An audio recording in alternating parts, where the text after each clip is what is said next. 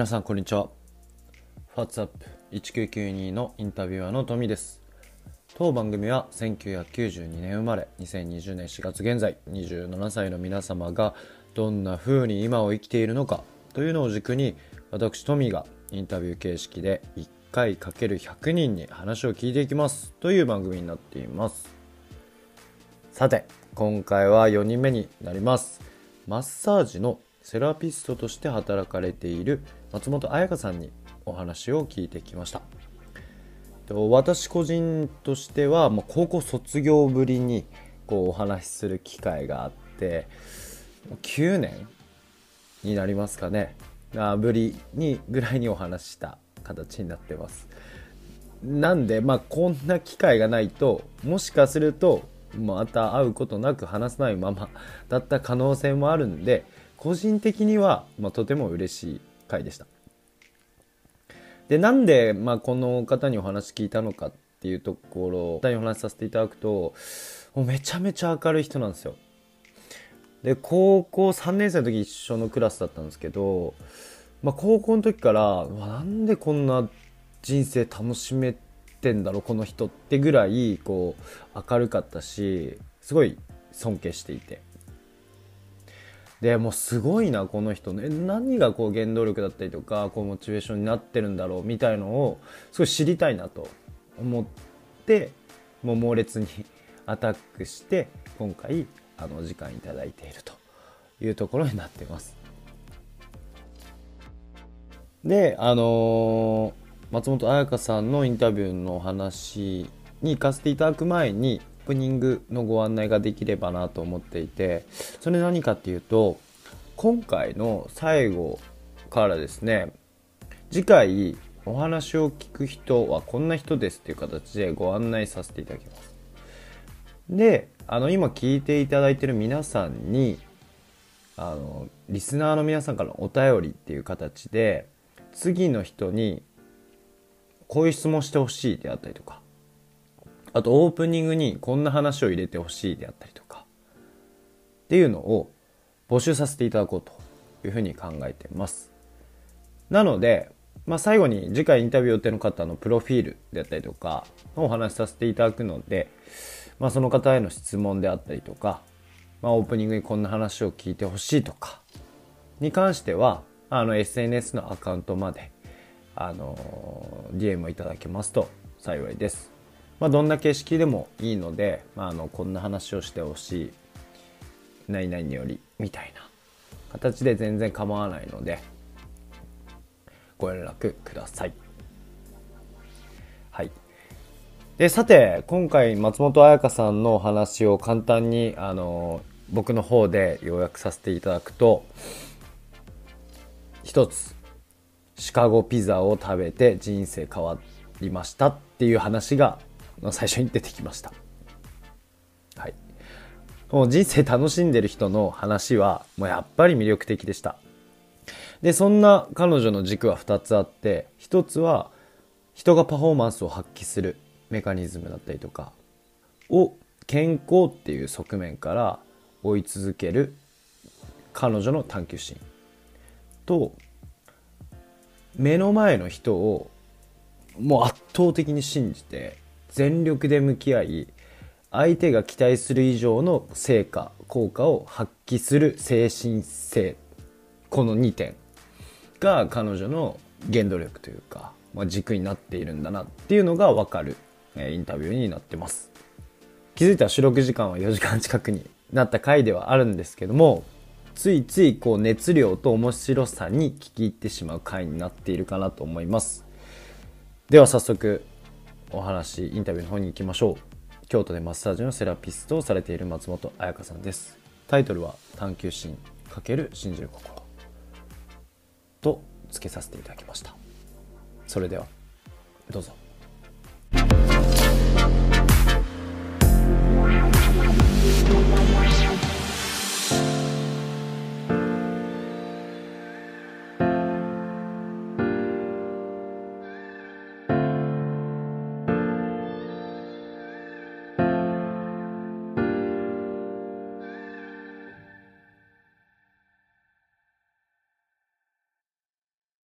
じゃああの松本ティから簡単に、うん。あの軽く自己紹介してもらってもいいですか、はい。はい。はい。えっと、名前は、松本、松本彩香で、出身が、福島県あなんだよ福島なんだ。ね。そうなんだよね。どさんこじゃないんだよ。福島のどこの？えせ福島のいわき市き。わかるかもさ、フラガードとかの映画のはい舞台になっはいたところ。さあ、そこあ生まれはってだっけ？育育ち北海道じゃないの？あのね、あのね、5歳からだね、北海道は。あじゃあまあまあまあいたんだねそう、いたけど、そんな記憶ないけどね。記憶ないんかい ないないないないない。うん今はね、あの、もう考えられないことですが、マッサージのセラピストマッサージのセラピストうん。まあ、人の体をこう触触る仕事やね。マッサージ師とかじゃなくてセラピストっていうのが入るんだねそう、あ、あ、でもどっちも、どっちも、セラピストは施術する人っていう感じなのかうんうんうんなうんうん。施術？なんだろう、セラピスト、うんうんセラピー、あるよね。なんだろう。どっちかっていうと、あのー国家資格とかが、日本とかってあるじゃん。あんまし。うん。うん。うん。みたいなそのうん。うん。うん。うん。うん。接骨院、接骨院っていうか、うん。うん。うん。鍼灸とか。あれとはまたちょっと違う。え何が違うの何が違うって言われるん。だけど、資格があるかないか。学校行ってるか行ってないか。ああ確かあん。まとかそう厳密にはそんなに、うん、そうだねそうだね。なんかあの、そんなに厳密には、なんか、がっつり分かれてる。まあ、保険が効くか効かないかとかもあるかもしれないね。接骨院とかせ鍼灸とかだったら、あの、例えば、ぎっくり腰しましたって言ったら保険使えるところは使える。うん。だけど、そういうのとはまた違う。そうだね。リラクゼはいーションとかもあるかもしれないね。なんか今すごい多いけどさ、そういうリラ、なんか、ラフィネとかめっちゃあるよね。いつから？いつから？あのね、あのね、私大学を中退あそうなんだで、だからね、そうそうそうそう。だけど2年間休学してたのもあるから、やめても一応23歳からになるね。ああもうじゃあ4年4年5年ぐらいずっとやってるってことかそうだね。じゃああの毎回皆さんにちょっと質問 あの聞いてる質問があるんですけど、うん。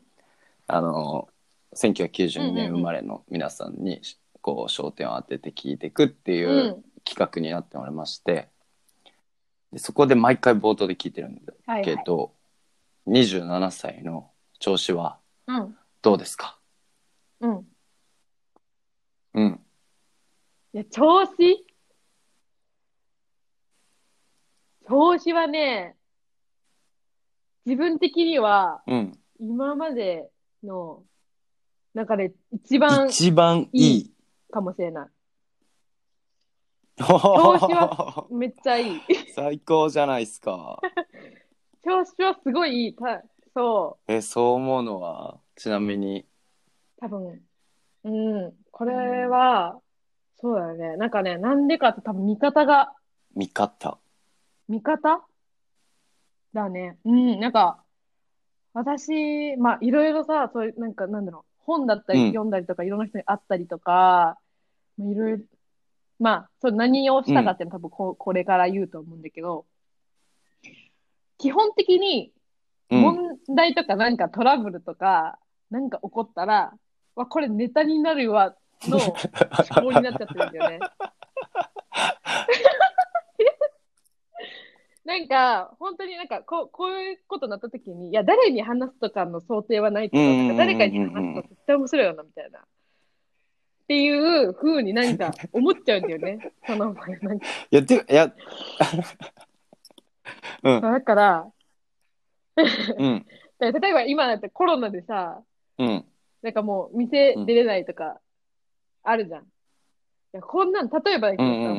孫の代とかにさ、こんなことあったんだよみたいなので、話してる姿とかを、なんか思い思い浮かべると、まあ今めっちゃ、なんか、なるとしなきゃみたいな、なんかそんな感じに。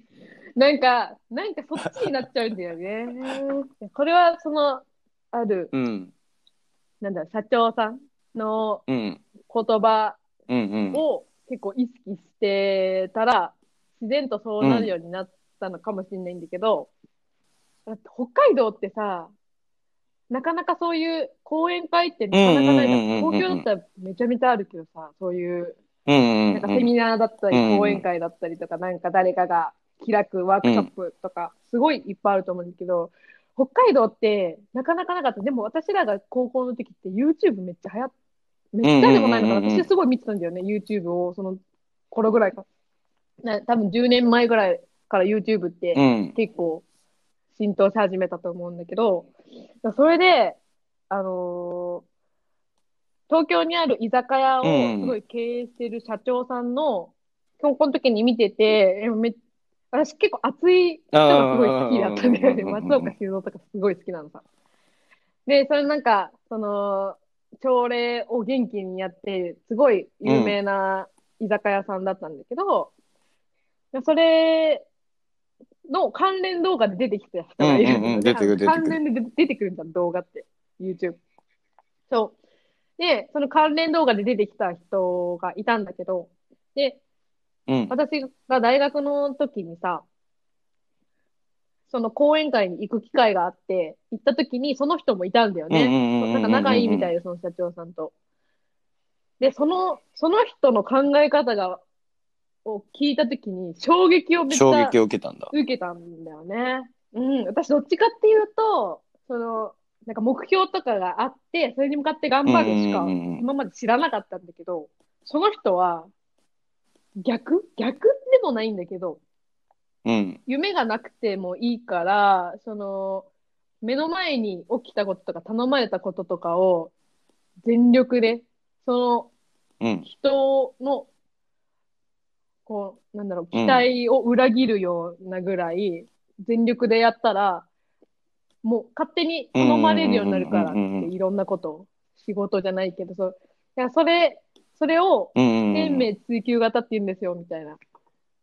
そう、夢、夢を追う、目標追求型と、天命をこう全うする生き方みたいな。日本人はそっちの方が合ってるよ。ことを言う、言ってる講演会があって、うんめちゃめちゃ衝撃を受けたんだけど、その人の講演会は結構定期的にはいはいはい。行ってたんだよね、東京にいる時とかも。そう。でも私の常識から全く、うんうんうんうん。180度変わった人で、うん、その人にはめちゃめちゃ感謝してるというか、うんなんかね、本当に目の前のことにめっちゃ、めっちゃ一生懸命やるみたいな。その、自分がその何になりたいとかそういうのある人はああるとは思うんだけど、うん。ない人は周りの人を喜ばしていく生き方していこうみたいな。うんうんうんうん、目の前にいる人に常に全力になるというか、うん。目の前の人を大事にする。うん。でそしたら、し不思議なことに、いろんな人からうん。物を頼まれるようになるから、みたいな。うんうんうんうんうんうんその、その人の話を聞いてから、私は目の前の人を大事にしようっていう考え方がすごい生まれたし、うん。その人がすごいよく言うんだよね。もうね、問題が起こったらもう全部ネタになるんやね、みたいな。うんうんうん。だからそれがあったかもしれないね。確かに、みたいな。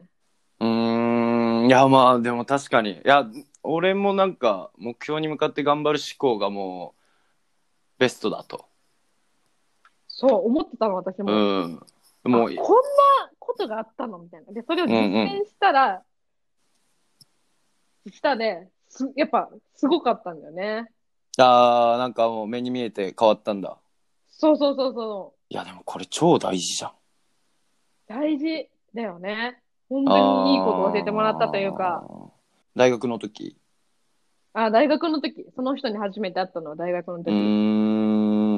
なんか見た目は本当にしょうもない格好したおじさんだから、疑ってたのよ。何この人みたいな。なんか、うさんくさそうだな、みたいなってこと？そう、なんていうのかな、本当におっさんっていうか、なんかスーツとかも着ない人なんだよね。はいはいはいはいはいはい。スーツも着ないし、うんなん。かジンベエじゃないけど、なんかそんなん着はいはいはいはいはいはいはい。なんか、いやでもそれにもすごい理由、理由があるというか、うんその人の経験、その人の師匠から教えがあったから、そういうふうに、なんだろう、服とかにお金使うっていう思考になってないだけで、うんうんうんもう内容は、いやこれ、日本人の人みんなに聞いてほしいなくらいの。うん。うんうんうんうんうん。まあ、その人、でも、まあ、すごいんだけどね、年300回ぐらい公演してるの、あーすご300いね回以上公演してるのも十何年うんうんうんうん毎年続けてる。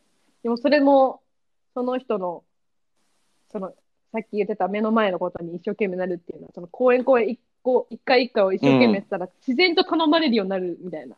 うんいや自分がこう目標を定めてやってるわけじゃないんだよ、その人は。うんうんうん頼まれたことだけ一生懸命やるみたいな、その人の予測を上回るぐらいっうんうんうん。ていうだけなんだよね。面白いよね。そんな人初めて会ったから、うん。そその人の影響がすごい強いかもしれない。え、それまでの松本ティは、うんなんだろうね。それまではもう目標追求型の化身みたいな感じ。化身？いや、そこまでいかないけど。もう、もうこれ、いや、でもね、それがずっとかって言ったらずっとでもないかもしれないね。高校の時うん。かな、かな。まあ、これちょっと最初から話した方がいいかもしれないよね。話した方がいいかもしれないよね。どう、どう、どう、どう変わってったかってことでしょいや、でも、え？いや、でも全然話してくださいよ。あの、今、お俺はその、一応、今調子いいっていうふうに松本ティうんうんうん。言ってて、うんで、で、そう、いや、そう思うのなんでなのかなっていうところうん。で、今、話聞い、話すごい聞きたいっていうところだから、うんうんあの、そういうその思考、まあ、パラダイムみたいなのが転化しましたみたいなうん。のは大学の時あったかもしれないけど、なんかね、俺の本当にあの先入観というか見え方。でいくともう松本はもう明るさとあのなんかねまあ3年生の時かなに思ってたのが、あその時俺が思ってたのは他の人を楽しませるだったりとかなんかいる人をこうハッあピーにさせる感はもうその時からあった認識やのさ。だからまあそれをガンとして貫いてんだろうなっていう。うん。ー。うんうんうん。あー、でも、それはまた確かに、この、あれでしょ？トミーが聞きたいのは、そのルーツを聞きたいでしょ？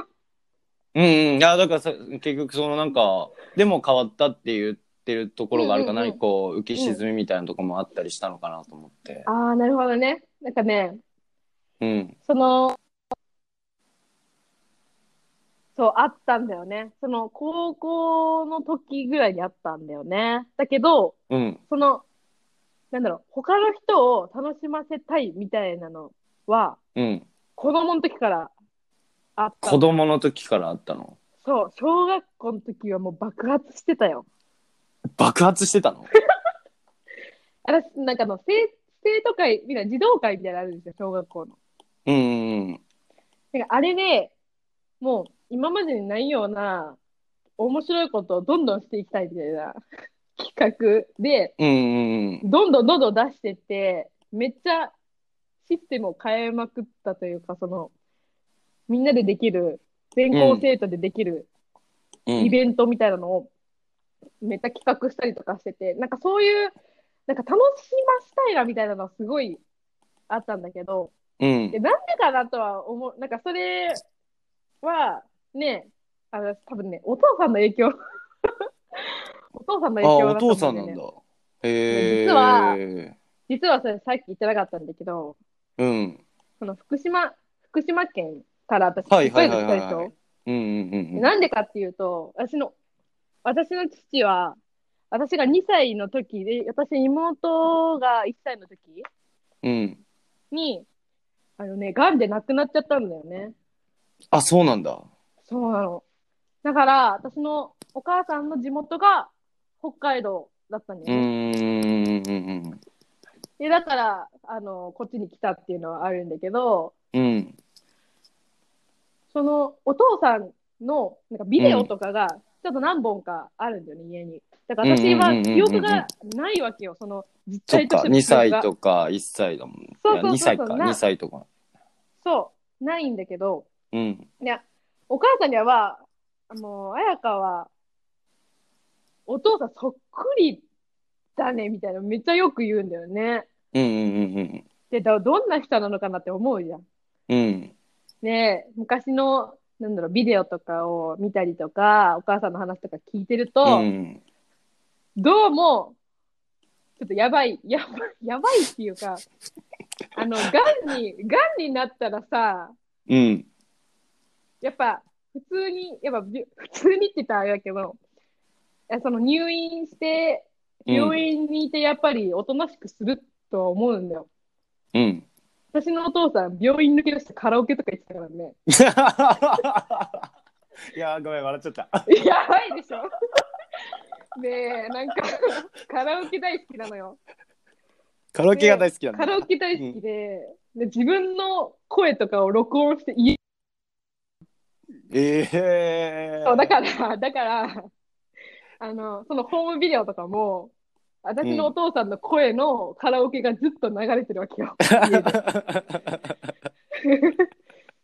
で、それで、で、私と絡んでる時とかも、やっぱすごい、すごい楽しそうに、うん。なんていうのかな、めっちゃ明るいんだよね。なんか、うんうんうんうん知らないんだけど。で、友達の、例えば結婚式とかでも、パントマイムを一人で披露したりとか、うんうんうんなんか、本当に道端とかでさ、その道化師じゃないけど、その、うん。あの、なんかやって、道、ストリートでやってる人とかを一日中観察して、うんうん。それをできるようにして、披露するみたいなのとか、だいぶちょっとえ言ってる。ー、いや、すごいよ。いや、すごいな。かっこいい。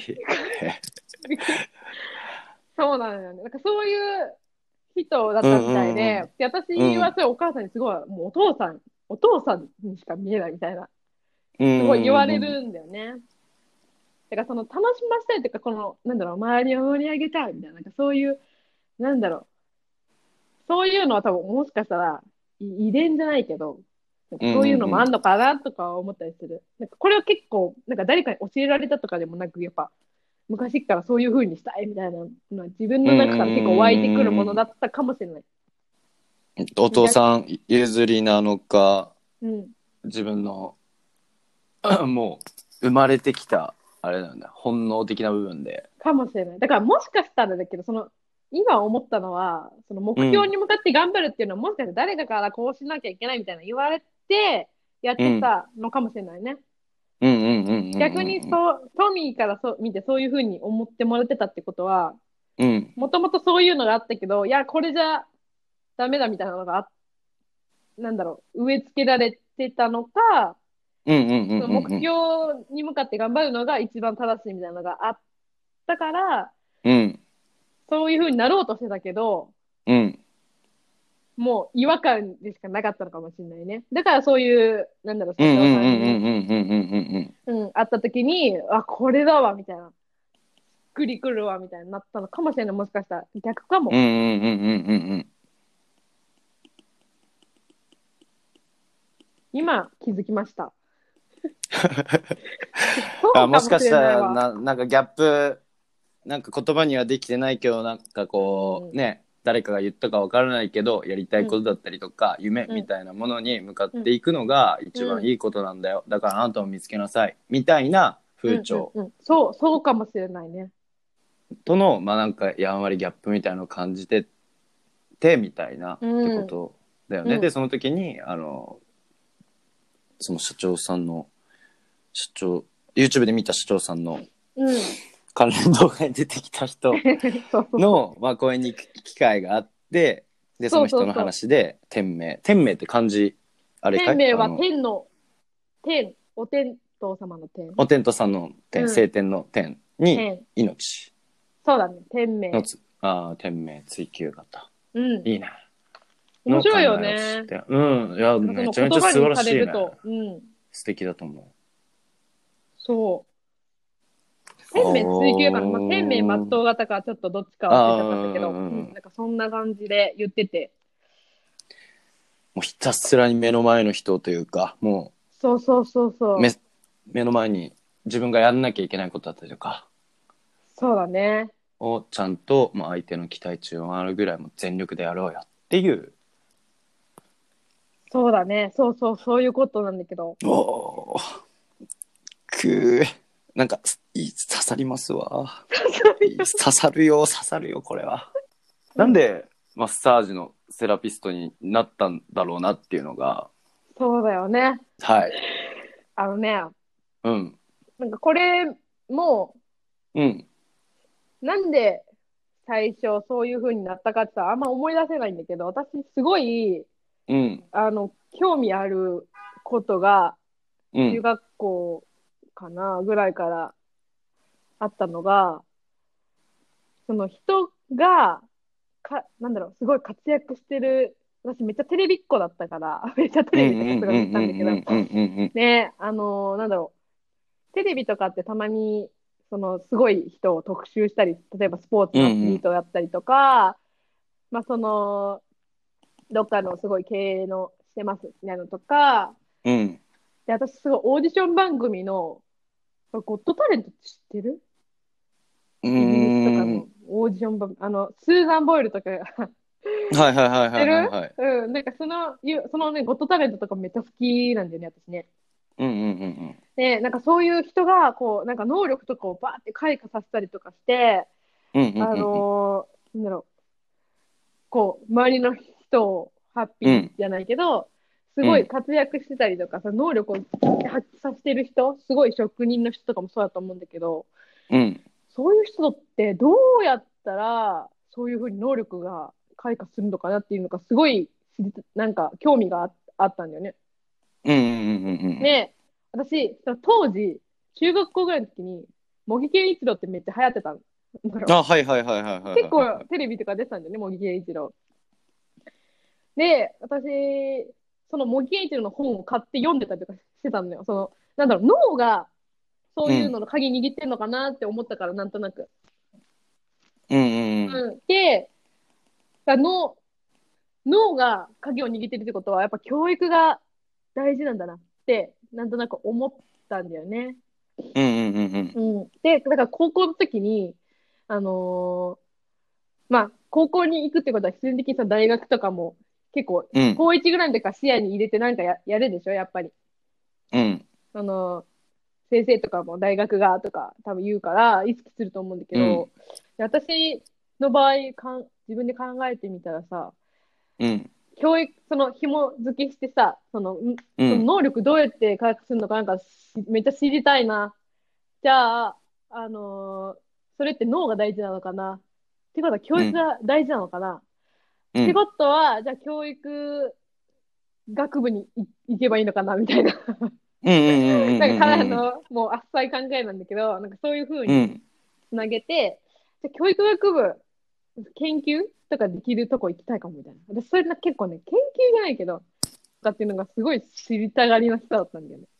で、うん。なんかそれを知ったときに、そしたら結構うん。役に立つのかなと思って、それ、うんそのメカニズムを知れたらさ、うんなんか役に立つかなと思って、うんうん。って思ったから、で、大学の偏差値とかで決める、き なんか見たりするじゃん。大学うん。とかってしますねそう。、するでしょ、でそうだ偏差値見たときに私はもう単純だから、じゃあ、そう日本で一番その偏差値が高い教育学部に行ったら、最高のそういう研究とかができるんじゃないかってなんか思ったから、うん。私、京都大学にすごい、それで見たはいはい京都大学一番上だったの、教育学部の偏差値が。うんうん。だからもう単純に、じゃあ京大に決めました、みたいな。で、私、高1の時から、先生、あの、に、担任の先生とか普通に本当に、もうずっと兄弟に私は行きたいですって言い続けてたのね。面談の時。面談の時もずっとうんうんうんうん。うんう。んすごい。そうずっと言い続けてたし、もう諦めずに、だからもう、さ高3の時に、もうなんか、誰もあんま教えてくれなかったからさ、これ、とりあえずこれやれみたいな感じで、こう各教科の先生とかにも言ってたのよ私、兄弟行きたいんですけど、どうすればいいですかみたいな。言ってたんだけど、あの、全然やっぱりこう、なもうことりあえずこれやれみたいな。もう私もさ、でもたもう、あ、だからさ、ど、どんぐらいのもんかとかもわかんなかったし、いやとりあえず、なんかまあ、ちょっと、多分、高校からのその兄弟っていうのは結構難しいんだなって思って、うんで、そっから、まあ、浪人してだよね。浪人してる時も兄弟には最初は行きたかったんだけど、やっぱりそこまでの学力にはいかなかったんだよね。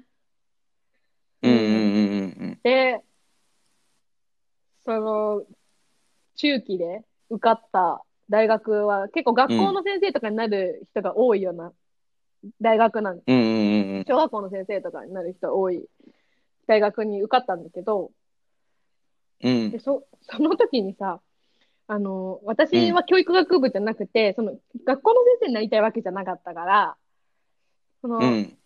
違う学部に入ったんだけど、そこに、そのうん。教育、北欧とかなんか教育についてすごい研究してる先生がいたんだよね。うんうんうんうんうんで、なんだけど、その、先生の授業の時、私熱、うん。熱出て休んじゃったの。うんでうん。だから、でも他の授業とかも結構私の中では的外れというか、うん。私が知りたいのはこれじゃないなっていううんうんうんうん。壁にぶち当たったんだよね、大学の時に。で、うんそっから何したかって言ったら、もう、廃人になるしかなかったんだよ。廃廃人になったんだそうなの。うんだからもう、あれ、こんなんじゃなかったなって、すごい思って、でもその時も多分自分も何に、うんな何してんだろうみたいな感じだったと思うんだよね。うんだから、もう、なんだろう、受験も終わったし、で、多分、その、ギャップ大学の授業と自分のなんかギャップとかで、うんうんうん一旦、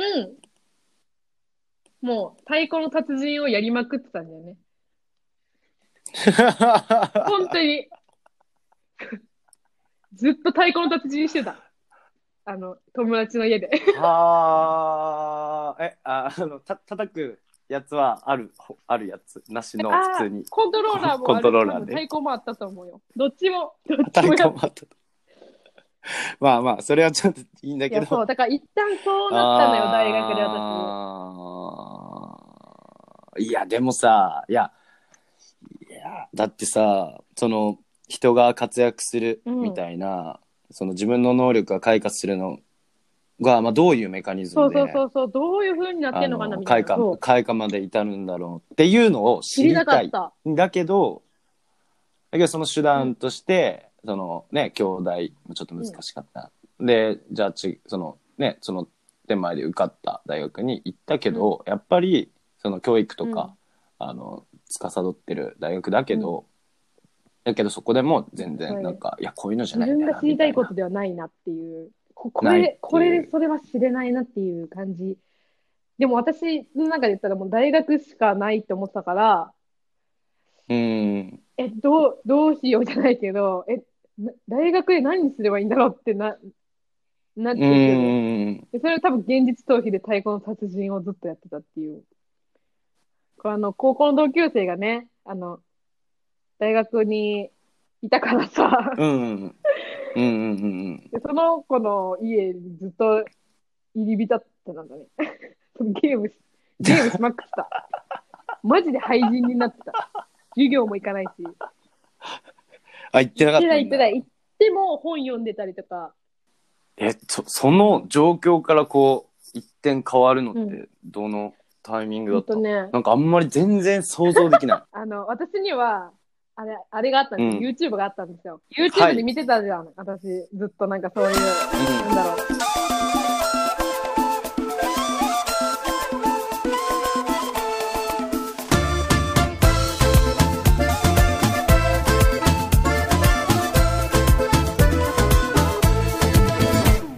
はい、前半戦終わりました。今、松本さんのお話を伺っていくと、今一番楽しいとでその楽しみ性っていうのは過去目標の追求型から、まあ、天命の追求型の方の考えの方がもう気持ちが楽になったりとか、まあ、それで、まあ、成果が出てきたというようなところとあともう一つはパフォーマンスを発揮するメカニズムみたいなところの追求をできているから今はすごい楽しいよというお話がありました。じゃあなんでそれが楽しさにつながるのかであったりとかそもそもなんでセラピストやってるのかみたいなところの話の途中で一旦食い出してもらいました。で実はこのなんでセラピストやってるかっていう話がもう少々続きます。でシカゴピザにつながるような形になってます。なので少々お待ちくださいというところとともに後半戦は今の彼女があるのはどんなきっかけなのか。じゃそもそもそういうパフォーマンスを発揮するメカニズムを探求することになったのは何で？であったりとか。であともうようやく最後になって出てきたんですけど中学校の時の彼女の原体験。親。お母さんですね。お母さんとのこう思い出。っていうのがかなり重要。な彼女の今の彼女を作る上でかなり重要な過去だったんじゃないかなと僕は思ってますのでその話もぜひ聞いてみてくださいでは後半戦過去と未来に触れていきますどうぞ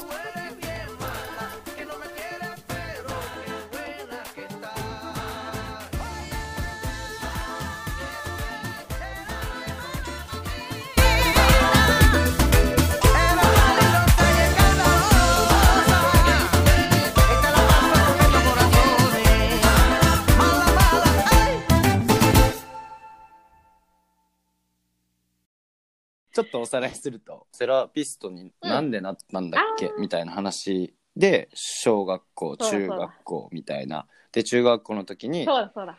あの、自分の能力だったりとか、他の人がどうやって、こう、うまくいうんうくだったりとか、自分の力発揮するみたいな、ポあの、うん。パフォーマンスうん。を出すために、うんうんうん。どんなメカニズム、どういうこう脳の変化だったりとか、考え方みたいなのと変わってんのかな、みたいなのを知りたいんだけど、あの知りたかったんだけど大学行っても全然それは学べないし、でその学べないことへのギャップみたいなのを感じてでどうしよううんみたいになって、まあ一旦太鼓の達人やりまくろみたいな話になったんだけど だフルコンポ出しまくるってやつ。はい。やそれ聞いてない それは聞いてないあ、聞いてないけど。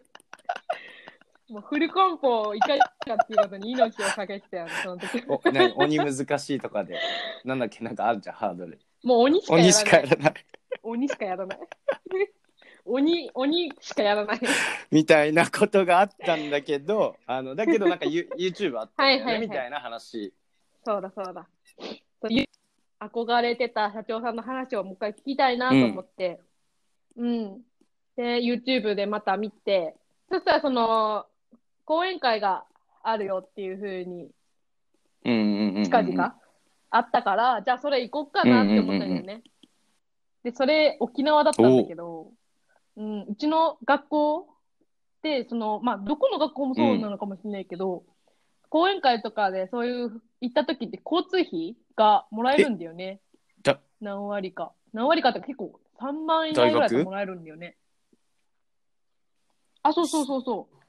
その勉強だったりとか講演会とか行って申請したら交通費もらえるから、へそう。じゃあそれだったらうん沖縄でもまあいいかみたいな。うん。で、沖縄に行った時に、その関連動画に出てきたそーの怪しいおじさんんもいたんだよね。そう。で、その時に、その、なんだろう、私が結構高校の時から見てた社長さんの言葉よりも、その人の考え方に、うわ、すげえってなって、その人すごいんだよね。なんか、そのなんだろうな、こう、思い、自分の中のいろんな思いを思い起こさせてくれる不思議な力があるというか、うん、なんて、まあ、うまく説明できないんだけど、その時そういう風になって、そしたら、じゃあ今そういう風にな、大学ではそういう授業が学べない。そしたら、もう、でもじゃなくて、だからこそに変換するといいよ、みたいな、いう風に言われたのでもじゃなくて、だからこそってことね。うんそう。そう、そうそうそう。言葉を変えてみって。で、いや、もう、大学、じゃあ自分の場合だったら、こう、授業ではそういうことを教えられない。いや、だからこそ、じゃあ自分でやったらいいじゃんっていう展開になったんだよね。ね。そう、自分でじゃあ海外とかに聞きに行くだったり、なんなりとインタビューしに行くなり、自分で回れるようになったらいいじゃんって思ったの。そしたら、じゃあ海外まで行くとか、そういうふう、まあ私の中ではその教育っていうのがまだその時に軸があったから、その海外の、例えばその教育関係の人にこう話を聞くだったりとか、どういう教育をしたらそういう人が生まれるとか、なんかそういうのが分かるのかなとか思ったからね。だから海外行くってな、じゃあ英語喋れなきゃダメじゃないって。じゃあ英語学べるにはどうしたらいいのかな留学か、でも留学のお金ないな。うん。まあそういう話してたら、友達っていうか先輩？先輩が、いやワーホリって知ってるって、私ワーキングホリデーそれまで知らなかったんだけど、うんうんうん。ワーキングあ向こうで働いたり、うんうんうんうん。あ、じゃあ、その、働いてお金ももらえるし、周りも英語環境だし、一石二鳥。うんうんそしたらその、向こうでお金貯めたそのお金でその海外、その後回れたりもするかなって思ったから。うん。で、それで、休学を、じゃあしようってなって、もう、休学して、その海外で、その英語、まあ自分がその、うんうんうんうんうん。自分でやりたいがために行きましょうってなったんだよね。すげえ。うん。うんだからまだその時点では教育を軸にしてたんだよね。教育が大事だって思ってたの、その時は。で、まあ、海外行って、その、まあさ、これは別に関係ない話なんだけど、その、私、とにかくお金がそこまでなかったから、うんうんうんあのーその、結構、向こう行った時って語学学校行くとか行く人って多いんだけど、語学学校行ったらすごいバカ、バカ高いからさ、うんうんうんうん。いや自分はいけないなって思って、じゃあどうしたらいいかなって思った時に、そのシェアハウスに住めばいいんじゃないはいかと思はいったんだよね。その。シェアハウス、うん、住んで、シェアハウスに住んで、周りが、向こうって日本人の人も多かったりするから、私オーストラリアに行ったんだけど、あの、まあ、なんでオーストラリアかって言ったら、あったかいからっていうだけなんだけど。でももう私雪、雪とかさ寒いの苦いもう嫌だったからさ。カナダはちょっと、カナダもあったけど、いや、カナダきついなと思ってるのその、冬。なるほどね。もう南半球に行こうよと。そう。そう南半球はもう最高だなって思ったから、もうどうせだったら暖かいところで暮らしたい。だから、まあ、オーストラリアに行ったんだけど、で、その、まあ、結構ね、お金ない、お金がないと結構し頭働かさなきゃいけないからね。で、それ考えた結果、その日本人がいない環境のシェアハウスに住んで、住んだらもう自動的に喋らないといけない環境になるわけじゃん。で、そしたら別に学校行かなくても喋りまくれば、喋れるようになるんじゃないかな。当時さ、石川遼君がさ、スピードラーニングっ流行ったね、あったね。んだよね、その時。うんうんそう。そう。だけど、もうスピードラーニングってダメだな、うんうんサバイバルラーニングで行こう、みたいなうんうんうんうん。感じで、その、英語圏に身を投じるってだけなんだけど、うん。でもそれはすごい良かったね。あの、学校行かなくてもう良かった。何もわかんないけど、とりあえず働かのダメ、やばかったから、私7万しか持ってかなかったの、海外に。マジで。死ぬのよ。ねえ。まあ、そこでさ130万ぐらい貯まったんだよね。そう、オーストラリアは結構いいんだよね、お金が。うんうんうん。まあ、だいぶ、まあ、それ、端を、端折るけど、うん。で、そっから、じゃあ、自分が本当にやりたかった、その、インタビューじうんうゃないけど、んうんうん。うん、海外行こうってなったのよ。10ヶ月後ぐらいかな、海外うん行ってから、うんオーストラリア行ってから。で、その、飛び出した時に、ちょっとね、すごい、このなんでそのセラピストになったかっていうのにつながることが起きるんだけど、いはい。や、そう、それで、その、うんまあ、インタビューするってなった時に、うん。まあ、そのインタビューをさ、教育系の話をさ、インタビューしようと思ってたんだけど、うん。だから全然、全然出てこないんだよね。何質問したらいいんだろうみたいな。うんうんうんうん。で、いろいろ考えてたんだけど、なんか全く出てこなくって、あ全然楽しくないなと思って、なんか、これ聞いて何なの？これ聞いて何なの？みたいな。うんうんうんで、なんか、あなたの好きな教科は何ですかとか思い浮かんだんだけど、それ聞いて何になるのかなみたいな。うん。うん。どう、どう聞いたらいいのか分かんなくって、まあ、それでまた最初壁にぶち当たったんだけど、うん。でしかもそのインタビューするってなると、相手の話も聞けなきゃいけないから、まあ、それでなお多分英語が、英語力っていうか聞くうんうんうんうん。力が多分上がったのかなとは思うんだけど、うん。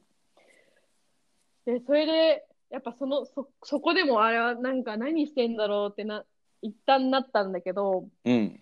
うん、あのーすごい、日本人の人に、そのシェアハウスっていうか、うんうんうん。ドミトリーみたいなところに日本人の人がいて、でその人がすごい、すごいなんかすごい、なんていうのかな、いろんな話をその時にしたんだけど、うん。でね、それちょっと申し訳ないんだけど、なんでそういうふうに思ったのか忘れちゃったんだけど、うんうんうんうん。で大丈夫大丈夫大丈夫。ごめんね。なんだけど、あ、私は、なんだろう、結構すごい楽しませるの好きだったな、人、みたいな。うんうんうんうんうん。で、わざわざインタビューして堅苦しい話して、その相手に時間を取らせるっていうのもすごい嫌だなっていうのもあったし、うんどうせだったらその楽しんでもらう、この人と会えてよかったなって思ってもらえたらいいなって思ったのよ、うんうんうんうん。その時に。なんか教育の堅苦しい話するんじゃなくて。うんうん。で、自分だったら何ができるかなって、その時考えたんだけど、うん。その、やっぱ、もともとがさ、普通のその能力じゃないけど、そういう、なんだろう、どうやって発揮して、その、なんか、こう、周りをハッピーにじゃないけど、うん。こう、こう、どういう風にその人が考えてるかっていうのが分かればうん。いいのかなっていう風に思ったから、あの、一人一人に、あなたのサクセスストーリーを教えてくれませんかみたいな。うんうんうんうん。変えたのようんうんうん。変えたの、私。だからあの、その成功した体験とうんうんかそういうのがあったら教えてくださいって。それからヒントが得れるかなって思ったんだよね。うんうんうん。うん。で、やっぱアスリートだったりとか、そういう、まあ他の大きい偉業を成し遂げてる人、偉人とか、そういう人ってさ、うん。他の誰かがインタビューとかしてるだろうし、私ができることったら、一般人のそこら辺にいる人に話を聞けることじゃん、みたいな。うんうんうん。思ったよね。だからもうそこら辺にいる人に話しかけまくるうん。っていうのをやったんだよね。うんうんうん。その時に。で、結局、なんだろう、すごい良かったよね。そのインタビューしたっていうのもすごい良かったんだけど、うん。その人がさ、何をせサクセスストーリーだと思ってるかが全く違うから、一人一人。うんうんうんうん。そういうのもすごい勉強になったよね。例えばさ、60ポンド痩せましたみたいな。うんうんうん。こう、うん、のが成功しましたっていう人もいれば、なんか、学生、中学校、中学生ぐらいの子に聞いたら、もう数学のが、あの、好きになったみたいな。す数学ができるようになったみたいな。のをその自分でそのサクセスストーリーって言ってる人もいれば、家族ができたことがっていう人もいれば、うん。もう一人一人違うからさ、またこれは、やっぱなんか学ばせてもらったっていうのはあるよね、そのインタビューを通して。うんうんうん、なんかそこでまた、なんだろう、ただ、ただただ、なんだろう、私の中ではすごいステージとかですごい能力発揮してる人とか、あのーすごい人をすごい想像してたけど、うん。でも、そうじゃなくても、すごい幸せそうな人はたくさんいるんだなっていうのも教えてもらったかもしれないね、そうんうんうん。なんかめちゃめちゃ結果出してる人うん。とかに焦点当てるべきかなだったりとか、そういうふうに思ってたけど、うん。全然人のこう感じる、まあ、成功だったりとか幸せみたいなところって全然なんかこう出す成果は違うけど、幸福度は全う然ん。み,、みんななんかそれぞれ違っていいじゃんみたいに思うようになったってことかな、合ってる？合ってんのかな？ちょっと違うかな？いや、だ、あのー、は8割ぐらい合ってる。8割ぐらい合ってる いや、そう、なんかそういうのも学んだっていう感じなのかな。うんうんうんうんあこういう人もいるんだっていう、うんうんなんていうのかな。すごい気負いすぎてたなって思った自分が。うん。多分どっかですごい人にならなきゃダメみたいなのもあったのかもしれないね、自分の中ああ体制いわゆる体制しなきゃいけないとかで。そうそうそう。やっぱ社長さんの話とかも聞いてたからね、ずっと。やっぱこういうふうに、もうすごく、すごいことしなきゃダメなのかなっていうのもあったのかもしれない。その能力を知りたいっていうのも、うんもしかしたら。あでも、なんか、それですごいあったかい気持ちになったっていうか、うん結構家族がっていう人が多かったんだよね。家族うん。それもすごい気づかされた部分でもあるし、うん自分が、なんだろう、よ予測以上のことを教えてもらったなってういうん感じ、意外だったっていうか、あ、そうなんだって。日本ってやっぱりどちらかというと資本主義がすごいうん国だと思うんだよね。なんか、その競争に勝つ。うんうんうんこう、ずば抜けてこう、こう勝ち上がってきましたっていう人がすごいっていうのは、だいぶあると思うんだけど、うんあ、そうじゃないなっていうのも、なんとなくそこで教えてもらったというか、うんうんうん。っていうのはすごい良かった。ね。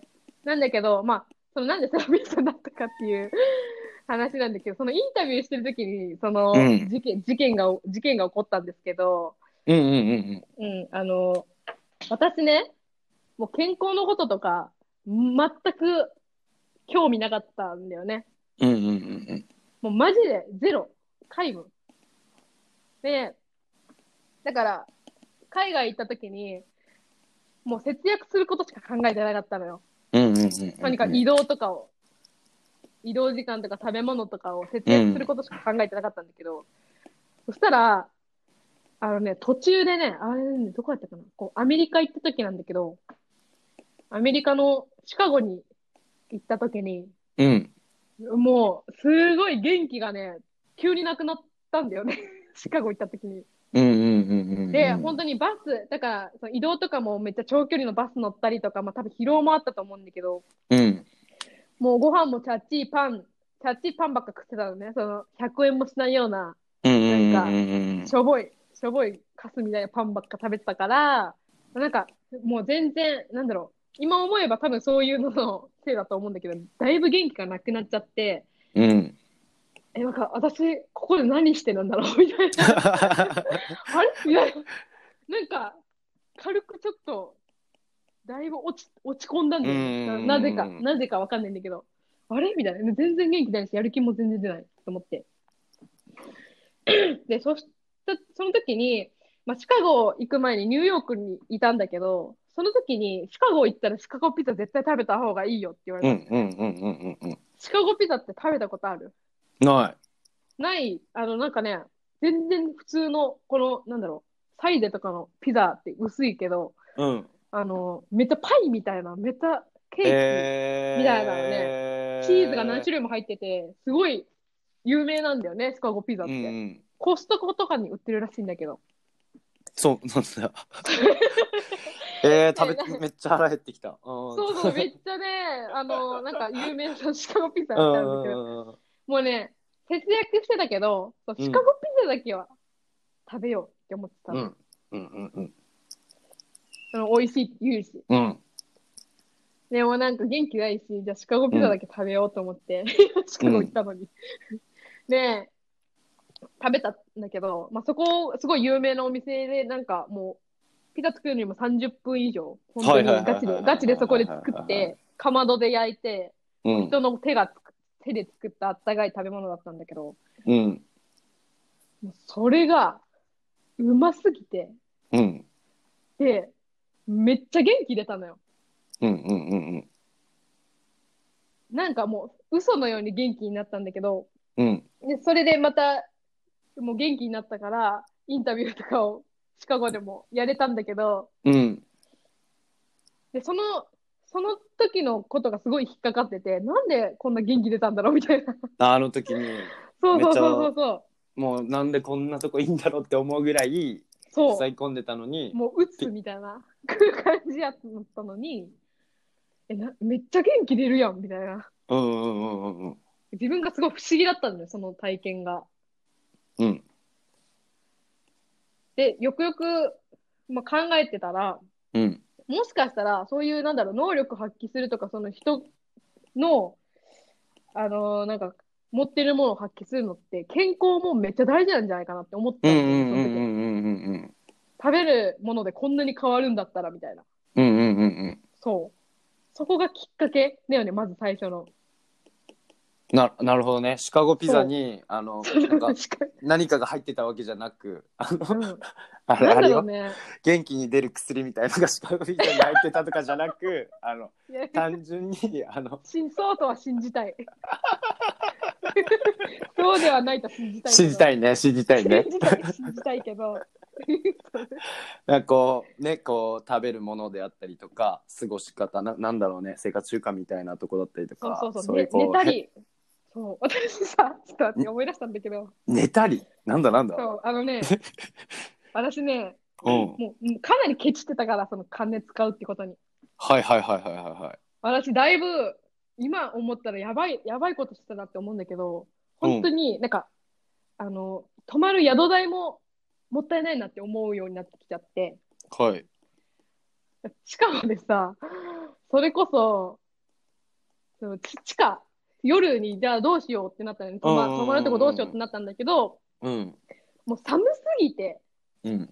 シカゴが、その夜、うん。その時多分3月ぐらいだったんだよね。うん。冬なんだよ、ほぼ。うん。めっちゃ寒かったから、あの、地下の、結構駐車場みたいなとこ見つけたのよ。その地上、地上に出たらめちゃめちゃ寒いから、寒いからね。そうそうそうで、地下入った時にめっちゃ車が止めてあったんだよね。うん。で、それでさ、うん。あれ、私何を思ったか、なんかオープンカーみたいなの見つけたんだよ。で、お勝手に私オープンカーの中に出たから、ここあったっけとかって言いながら。勝手にオープンカーの中入って、寝たんだけど、いや、来ないだろうと思ったら人がこんな夜だし、みたいな朝を早く行けば見つからないだろうなって勝手に思ってたんだけど、もうね、来たんだよね。マジかよ。来てさ、来てさ、私、無言で立ち上がって歩いて、歩いてた。私、もうなんか、変な人って思われようって思って、こいつやべえやつだって思われようって思ったかああもうあえて話話さず。話さず、無言で、無言で出て、歩いてった。で、めっちゃ、わっ。あめっちゃびっくりしてたけどね、そのその人。そりゃそうだろやばいよね。だからそういうこともしてるからさ、もうその、布団、あったかい布団で寝るとかも、わ、これはああもうそりゃそうだよすげえことなんだなって思ったよね。もうね、あったかい布団で寝るだけですごい元気出るしね。うんうんうんうんうんうんうん、なんか、なんかちょっとすごい申し訳ない話だよね、その人からしたら。ここいきなり知らない人寝てるから、自分の車の中で。だいぶ、だいぶびっくりしたよね、絶対。いやもう こいつ、あのもうありえないでしょありえいや、最低だよね。いやでもいやでもまあまあまあそんなところ知りすぎちゃダメだわ、いやでも。まあそれぐらい結構ストイックにやってたってあそうところとあの。ね念願のだからねいや、本当に。大学行ってもなかなかこうねいや、本当だよ。期待のものに結びつかずじゃあ自分でだからこそ自分でやろうと思ってそ海外行きでお金も貯う。まりそうなんだよ。うやくあ、うんよし聞けるぞというところでのね話だから、うん。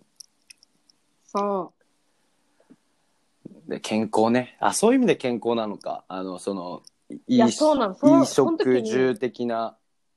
あ、そうそうそう。衣食住という、そうだね。それもそうだし、あ、教育だけじゃないかもって思ったのね。その大事なのが。あーそっちなのか。うんうんそう。うんうんうんうん。私は今まで教育しか、この人間に影響を与えるのは教育だっていう固定観念じゃないけど、うん。思い込んでた、思い込んでたからさ、あ食べ物でもこんな人変わるんだったら、うんうん結構影響するんじゃない？人間にみたいな、うんそれ気づいたんだよね。まめちゃめちゃい。いい発見だうんうんそう、それで気づいて、自分で身をもって体験したからさ、いやうんこれはちょっと健康についても学ばなきゃいけないかもしれないなって、その時うんうんに思ったの。うんうんうんうん。で、私その時は何も知らなかったからね。で、まあ、そのインタビューもさ、もう目標1000人でやってたんだけど、あのね、まあこれも残念なことに、あの、ドイツでね、私スリに会っちゃったのよ。もう、帰るしかなかったんだよね、JAL で。ーなるほどそう。だから、まあその、なんかこう200人ぐらいかな。200人ぐらいで泊まっちゃって。そう、短期のアルバイトにその行った時に、私がその海外で、いや、この健康が大事なんですよ。分かったんですよね。みたいな話をしたら、え、こういうとこあるよっていうふうに言われて、その人が、その、働いてたとこではないんだけど、うん。い面接だけ受けに行ったことあるっていう謎な 謎の感じだったうんんだけど、うんそこがすごい気になって、あそうなんだなんか面白うそうなんうんうん。感じだったんだよね、なんていうのかなそのただマッサージするとかじゃないといううんか、うん。その人間の体についてとうん。か、食べ物とか、なんかなんとなくここは私がこうなんだろうおなんだろう知りたい答えを知ってるんじゃないかなってなんとなく思って。で2年間休学しした後に復帰した時に、じゃあ一回ちょっと東京にその店があるから行ってみようって思うんって、うん。行ったんだよね。そしたら、その、その時、行ったんだけど、うん。うんそこの、その、私を担当してくれたセラピストさんが、副店長さんだったうんんだよね、うんうんそこの。で、もう10年以上働いてるって言ってる人ですごい綺麗な人だったんだけど、もうね、話が、おーマジかみたいな感じのびっくりがすごく多くて、例えばその食べ物うんうんも自然界にあるものって、体を温めるものとか体を冷やすものっていうの分かれてて、南の方にあるあったかい地域には例えばあのーココナッツとか、こう木の上になってる食べ物が多いでしょ、でその木の上にある食べ物っていうのは体を冷やす作用があるんだよね。だから暑い地域にはそうやって体を冷やす食べ物があったりするし、た逆に寒い地域は根菜、根っこの部分のものをよく食べるけど根菜っていうのは体を温める作用があるんだよとか、知らなかった知識とかをそうなの？みたいな。マジで？っていう。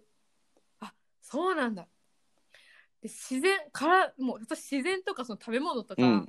健康に関して全くうん知識がなかったから、うんうんうんそうそうそう知識がなななかったから、えもうこれってそのだいぶ人間に影響あるんじゃないって思ったんでね。そのそういう自然のことを知るだって体のこともそうだと思うんだけど、でもその場でその施術してもらったんだけど私。うんあの私ここで働きたいんですけどって。うん。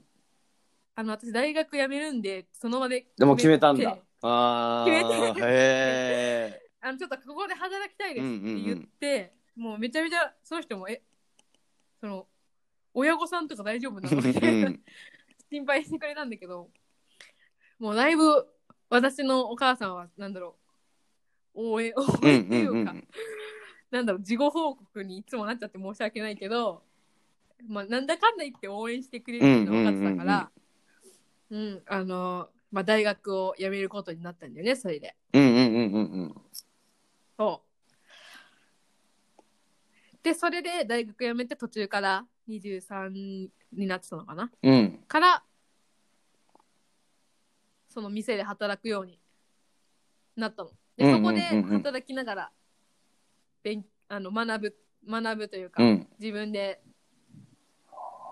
すそう、それが、なるそのセラピストになるきっかけ。へえ、そっかそっかそっか。そう。教育の軸だからもう、うん自分、そうそう、自分がもうセラピストになるなんて思ってなかったけど、うん。で、今もこうやってるじゃん、うんセラピスト。うんうん。もうね、めっちゃ深いのよ。深いんだ。うんやばい。うんうんびっくりするぐらい深いし、一人一人違うから、うん。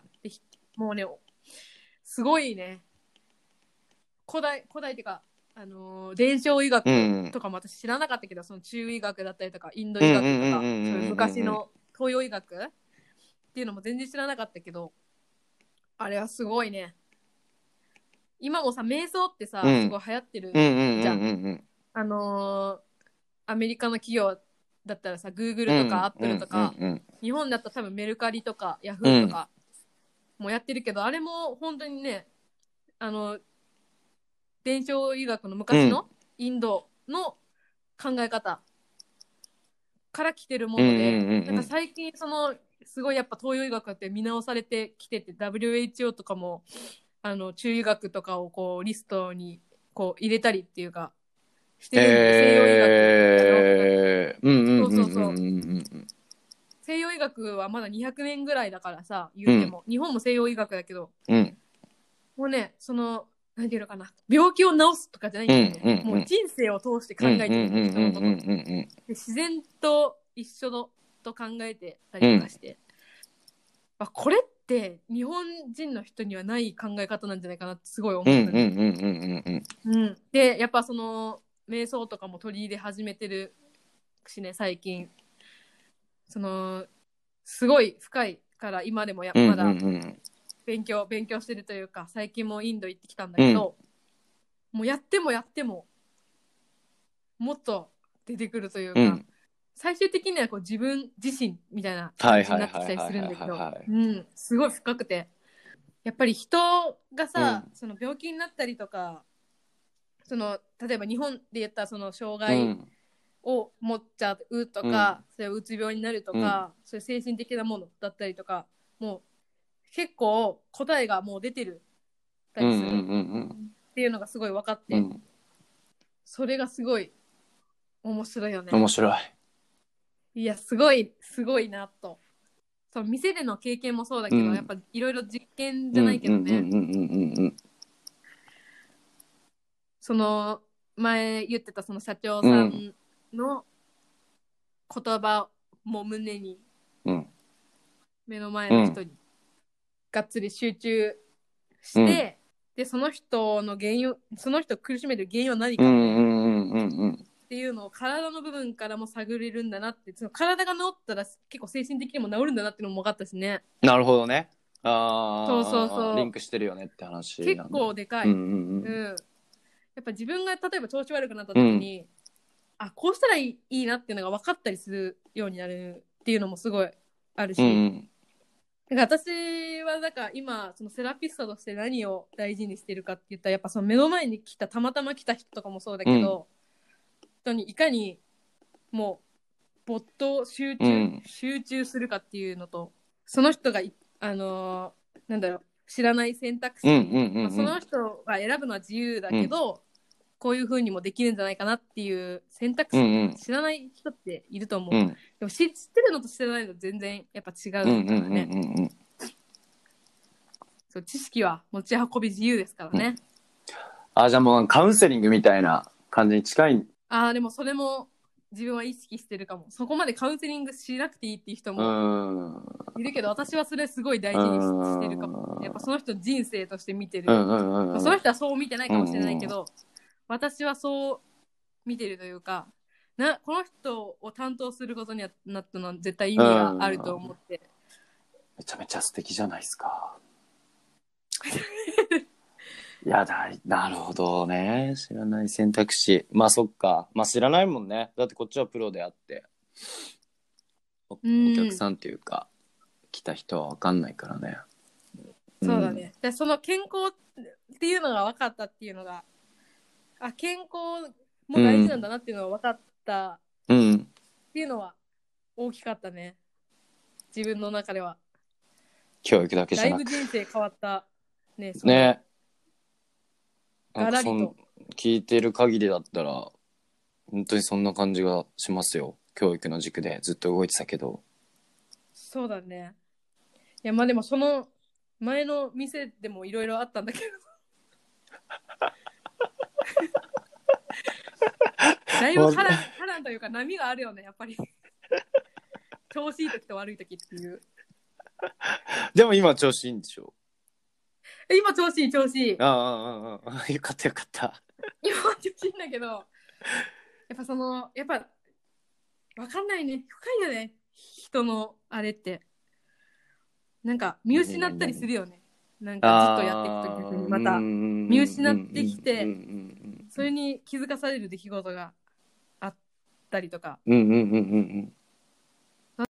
その松モッティのそのうん。行動の源泉というか、うんうん。みたいなところがなんか今の話も聞いたりと過去の話も聞いたりしてなんか大きい軸はなんか本当にその一言で言うと、まあ結構好奇心みたいなところだったりとかこう知らないことを追求すいるうんこと。でかつ。で多分それって大なり小なりいろいろあると思っていて、うんうんうんだけど大きい要素でいくとうん。本当にその人がパフォーマンス出すみたいなところのメカニズムみたいなところがもう本当にもう深すぎてうん。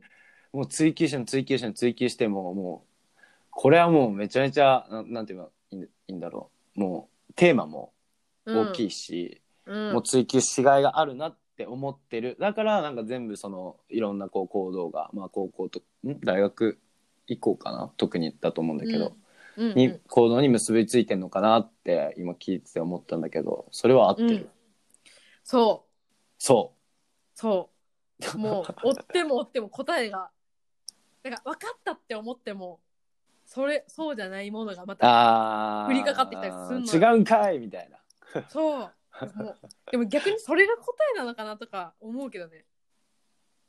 それが一人一うん。人、なんだろまあ多分そのなんだろうなこう例えば100歩先にその答えがおそらくある例えばねあるとして、うん。じゃあその100歩先に今一歩目を踏み出しました。だけど一歩目で、あれ？みたいな。100歩じゃなくて実は1000歩だ1000歩先にあるんじゃないかみたいな情報を発見し、ううん。で発見したことであのもっと先じゃん。じゃあそのじゃあその1000歩にたどり着くためにまたこの200から、じゃあ100から200の情報を、あの学ばなきゃいけないなみたいなもの そうそうそうがいろいろ出てくることへのこうそう自分にこう新たなち発見だったりとか気づきをを与えてくれる喜びみたいなものがだったりとかワクワクがあそれ自体にもワクワクするってこと？そうだね。それはあるかもしれない。大いに。ああ なるほどね。次から次へと出てくる。うんうん。けどでもそこで諦めないんだね。それすごくない？俺。いや諦めないというか楽しい。いいのかな？楽しいね。なんか没頭しちゃうねなんかいやその当当初というか話を聞く前々だったら、なんか俺はね、うん。その、うん。まあ結構なんかこうなんだろうねこう過去の経験でこういうことがあったからその人,、人を喜ばせるだったりとかその楽しませるみたいなものにすごくこう自分として価値を感じているっていう風な感じなのかなって、もうすごく勝手ながら思ってたの。うんうんうんうん。あでもそれももちろん今でもそれはあるうん、あるけどあるけど、なだと思っていてあの、うん。けどなんかそこよりも、まあ、今の話の方がうん。核なのかなっていうのが、いやそうだね。松尾って言ってどんな今後はなんかどどんな人間になっていきたいとかってあったりするの？いやそれがねそのなんだろうなどんな人間になっていきたいかっていうのはとにかくふた対人とうん。自分のその興味とでちょっと2つ分けてる感じがあるんだけど自分の中では。うんうんうん、対人だったらもう本当にそのさっき言ってた社長さんのうんうん。言ってた天命追求があってないけど、本当に目の前の人をもうせっかくいるんだったら目の前の人をこう喜ばしたいというか、うん。全力でやっていくことによってすごくあのいい循環が生まれるなっていうのは自分の中ですごく気づいたからうん。それはもういつでも変わらなくそれを忘れないようにはしていきたいなって思う思う。うん。対人はね。うんううん。ん、対人は本当にそれそれ一点。うん。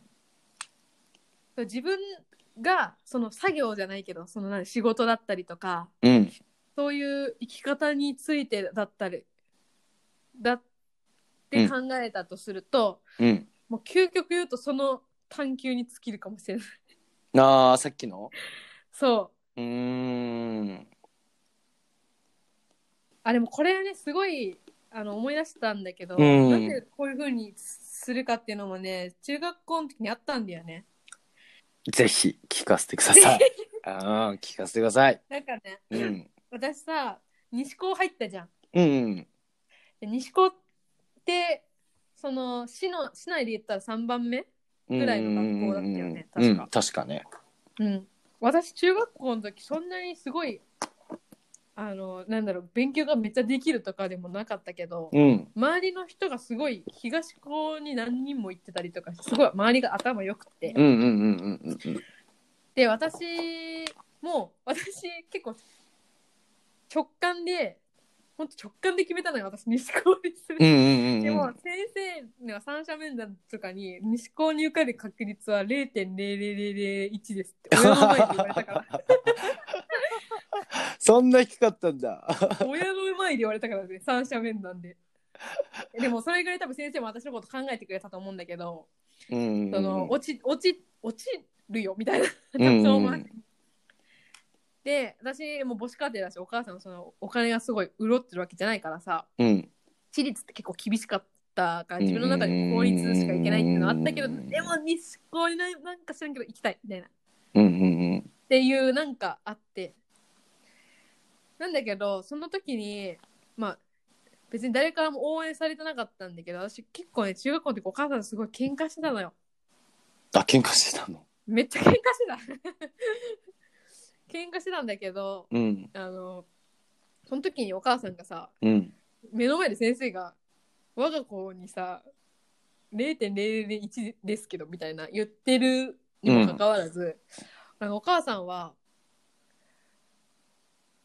えでもこのなんかこれねもし受けなくて他の学校受かったとしても後で後悔すると思うので受けさせてあげたいですって言言ったんだよね。はあ。先生に。あで私はそれびっくりしのめっちゃ怒られると思ってたからさ、あね喧嘩してる中だったしそうね喧嘩とかよくよくしてたかららね。うんさそうそうそう。そんなこと言ってくれると思わなくって、うんうん。で結局その西高にしたんだよ。そのでそれで三者面談終わった後にさうん。車でなんか家と反対方向のところをなんかいきなり走り始めたから「えどこ行くの?」って聞いたらうん「え西高だよ」って言う言っうんうんてくれたのね。で私西高もさ、うん。オープンキャンパスとかも行ったことなかったのよ。うんうん なぜかフィーリングでなんかここかもみたいな。うん。ので行ってたんだけど。そしたらさお母さんが西高にその私見たことなかったから西高を。うん。で連れてってくれて車で、うん。無言でさ。うん。でその後その私立で受けるはずだった高校にも連れてってくれたのよ。うん。でその時に私が思ったのはもう完全にもう私のこと信頼してくれてるんだなというか私のこなんだろう。うんお金じゃないくってお金だってさ私立だったらお金めっちゃかかるって分かってるわけじゃん。うん。でも私立にも行ってくれてここがこの受けるとこだよって言ってくれた時にあもうあの落ち落ちてもそれは挑戦しなんだろう、うんうん。自分がやりたいことを できなかった時の後悔の方が絶対大きいからぜあのーっていうのを分かってくれた上でそういう風にしてくれたんだって思うとうん。もうな泣けてきてさ、うん。そそんな信頼してくれてたの？みたいうな、ん。でそれがすごいあのきっかけでもうめっちゃ勉強してその後。うん。もう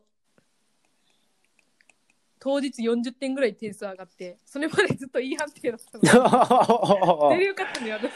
すごいいやすごいよそれはすごい。やばくない？びっくりした。先生に「お前嘘つくわ」って言われたからさ点数自己採点。うわ本当かよみたいな、まあ0.001とかって言われるぐらいだったらねそうもう嘘って思っちゃうよな。そうそう。そうそうそうなんでこの話？あそうそう。うん。だからさそのうん私もそういうふうに人を信じたいなっていうふうに思ったのよ。一人でもさなんかそういうふうにそうか。可能性信じてくれたらこんなに人力出るんだっていうのもああうんそういうのもあるんだなって思ったから。だから私はそういう人でいたいって思ったんだよね。親がね感想だよね。だってさそれでやりたいことを挑戦させますと、だからあの、うん。受けさせますっていう回答がなければあの、そこにまあ直感かもしれないけど直感で行くって決めたことに対して挑戦してで、うん。結果が出ましたと。うん。いうことすらもなかったからね。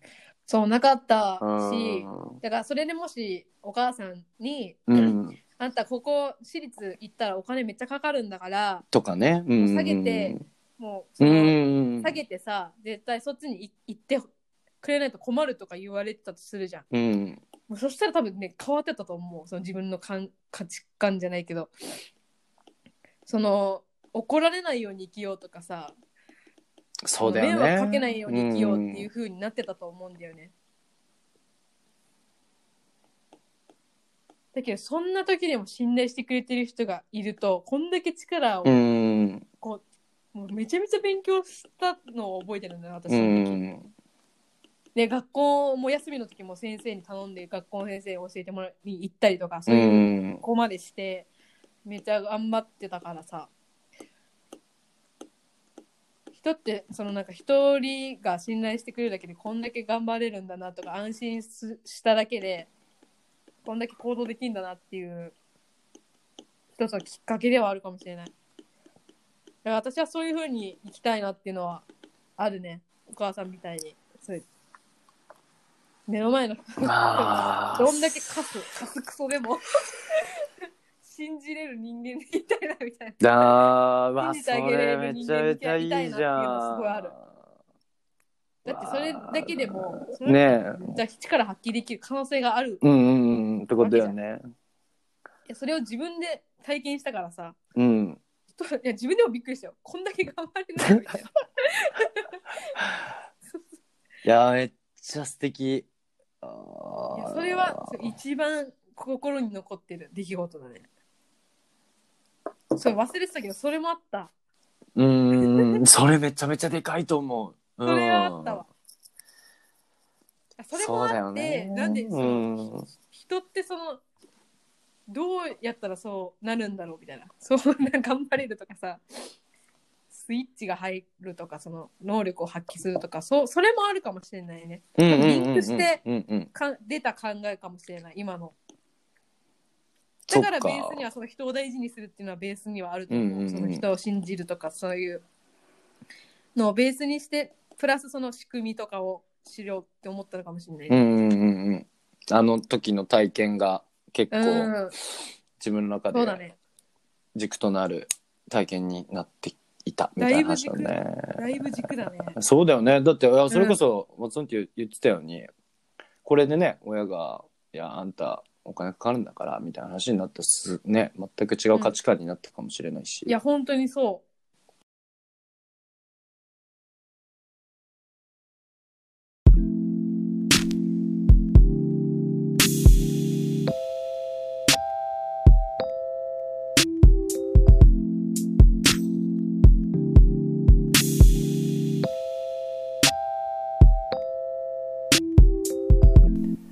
はい。それでは、1時間半ぐらいになりますね。90分聞いていただいてありがとうございました。と松本彩香さんのお話を振り返りさ、振り返りさせていただくと、2つ軸がありました。対人に向けてっていうところと、探求心的なところですね。が、えっと、軸としてありました。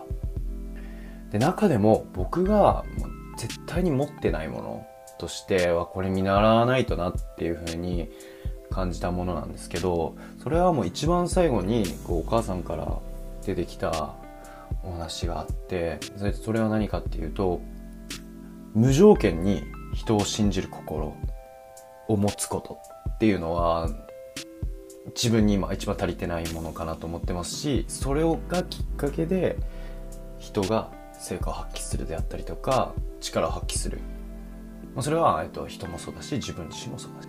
っていうのに繋がってるんだってことを、あのー、忘れてたな、と思いました。だし、彼女自身もそれをめちゃめちゃ大事にしていると。今の仕事でもやっているっていうのは、まあ、もう、すごすぎと思って。いや、もうストイックとかってそういう話じゃなくて、もう人として素晴らしいなというふうに純粋に思いました。というような形で、まあ、大変僕自身も学びがある機会になりました。のであの何回もこの会話聞いてみようかなと思ってますしなかなかこう時間も時間だったので入れてない話だったりもあるんですけど何回もおさらいしてみようかなと思ってます。で次回なんですけど次回はまた明後日ですかね、に、ちょっとゴールデンウィーク期間なんで更新させていただくのと、あと4日に、あのー、新しくお話を聞いていこうと思ってます。で、その方への質問っていうのを募集させていただこうというふうに考えてます。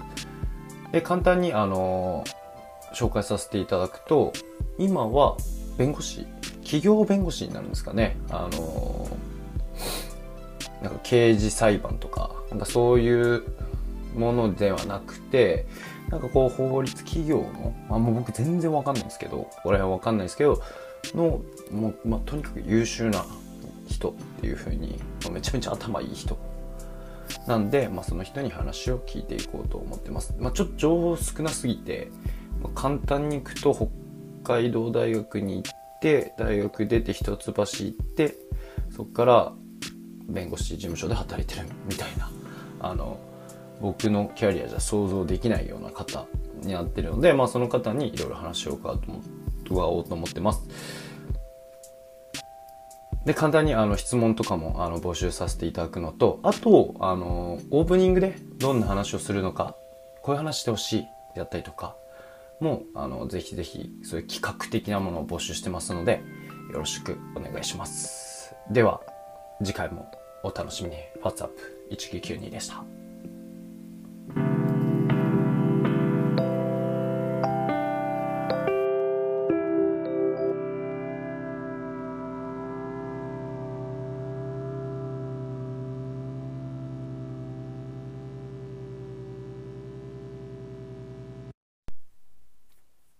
皆さんこんにちは。ファッツアップ1992のインタビュアーのトミです。当番組は1992年生まれ、2020年度現在27歳の皆様がどんな風に今を生きているのかというのを軸に、私トミーがインタビュー形式で1回 ×100 人に話を聞いていきます。という番組になっています。今回で5人目になります。今、弁護士事務所で働いている笹渕さんにお話を伺いました。まあ、簡単に紹介に入る前に自粛期間延長されましたね。5月いっぱいですね、えー、おそらく皆さん普段よりスマホを見る時間やサブスク系の動画配信サービスだったりとか YouTube 見てる方多いと思います。なのでお話入る前に今日は YouTube アカウント僕が見てる YouTube アカウントこれおすすめですよみたいなのを簡単に紹介していこうかなと思ってます。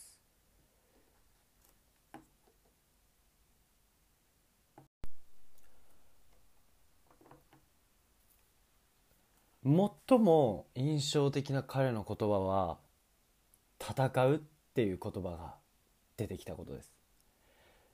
皆さん考えてみてください。戦うって普通使えますかね？格闘家でもなくてスポーツをやってるわけではない人が。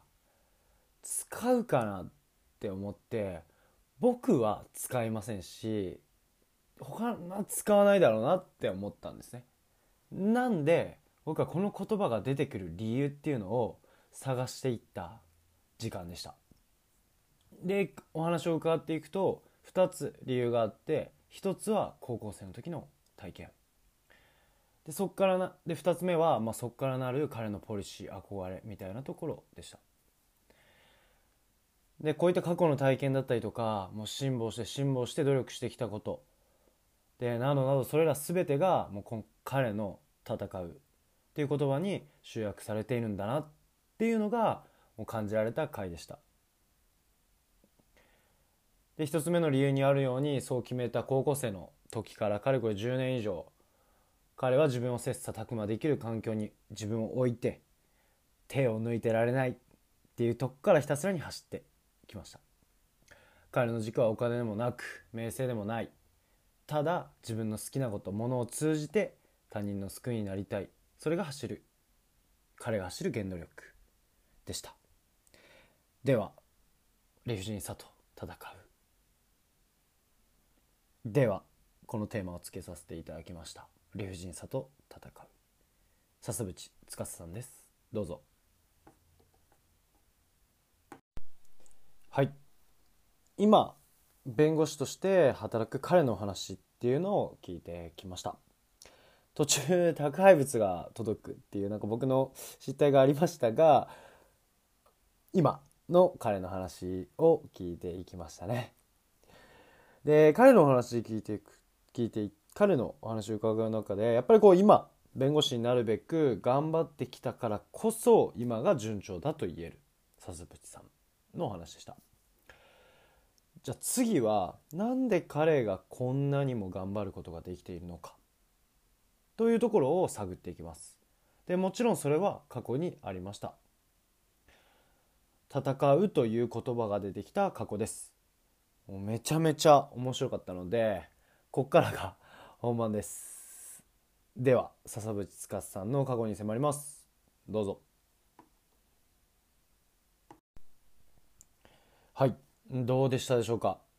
理不尽さと戦う笹渕司さんの話でした。僕はこの話を聞いた後だったりとか、まあ、こういったこうとことん努力してる人の話を聞くと何か自分が負けそうだったりとか、まあ、今日はもう甘えたいな手抜きたいなって思った時にいやいやいやとまだまだ頑張れるんだろう自分っていうふうに鼓舞する時にはこういった人たちを思い出すようにしてます。笹渕さんならこの状況で諦めないだろうと。まあこういった自分が甘えそうな時に鼓舞してくれるような考えをたくさん得られた時間でした。で中でも何よりも好きだなって思ったのが戦うっていうのは敵とかではなく守るために理不尽さに負けそうになるような人のために戦うことだったっていうことでした。彼は理不尽さから守る。理不尽さに負けそうな人から守るために法を駆使したい。そんな一心で今もなお頑張り続けている。そんな彼を本気で応援しようと思えたそそんな時間でした。ありがとう。では次回はあの海外インターンシップや海外の企業での研修を提供している会社で働く川村理香さんにお話を聞いてきました。まあ、彼女のお話を聞いていくと、まあ、結構人となりがあそこで形成されたのっていうようなこう中学校のこうヤンキーが多いような中学校だったらしいんですけどが多いからこそ生まれてきた思考だったりとか考え方っていうのは結構初めて聞いた考え方でああまたそういった考えあるのっていうようなすごく面白い時間になったのかなと思ってます。ぜひ次回もお楽しみに。それでは「WhatsApp1992 ボリューム5でした。じゃあ改めてよろしくお願いします。お願いします。皆さんはじめまして。あの戸川君えに、まあ、皆さんに聞いてるんだけど、はいまずもう簡単に自己紹介えの方をしてもらってもいいですか？わかりました。僕はあの、まあ、北海道そもそもはい。出身でして、で、まあ、空知郡南幌町というすごくのどかな町に生まれてるんですけども、はい。えーまあ、山も海もない近くにないあ本当ばっかり。はい。で汽車も走ってないんですよ。あだからそうなの？はい。まあ、学生時代は移動するとしたらバスオアはいタクシー、オアチャリであの移動するしかないっていうすごい田舎の町に生まれ育って、えー僕自身今東京にいるんですけども東京に来たのが、えー2015年。に、まあ、来まして、まあ、それからもずっと東京で、まあ、暮らしているという形でやってまして学歴自体は、えー中学校卒業と、うんはい。あのいう形で、えー16歳から、うんうんうん。えー仕事を始めたっていう、まあ、経歴がありますねで実際やってたのはあスポーツとしては学生時代は野球をうん。やってまして、中学校まで、はい、やってました。僕の経歴はこんな感じですね。ありがとうございます。はい。え今は具体、うん。今は何してるんですか？今の仕事ですか？はい。今の仕事時代は、えーまあ、ちょっと複雑なんですけどもはい。もともと3年前に事業主に、えーなりまして、まあ、うん。個人事業主として、えーコンサル業ですね、まあ、いわゆる法人様だと、えー節税だったりとか、うん。えー個人様だと、えーライフパートナーとして、えーまあ、どれに何をかお金かけてるのかっていうのを整理させていただいて、えー貯金をするのか投資をするのか、うん。えーっていうのをやってたりとかあとは相続税ですね。相続に関する、えーことをお客様から相談を受けて、えーまあ、それに応えて報酬を得るという仕事をやってきたんですけども、まあ、今年の1月からは、うん。まあ、その仕事自体お客さんがやっぱり僕の、まあ、キャパを超えちゃったといいますか、うん。300人以上お客さんが増えてしまったので、うん。まあ、あの今抱えてるお客様の、えーなんていうんですかね保全といいますか、うん。まあ、サポートをしながら、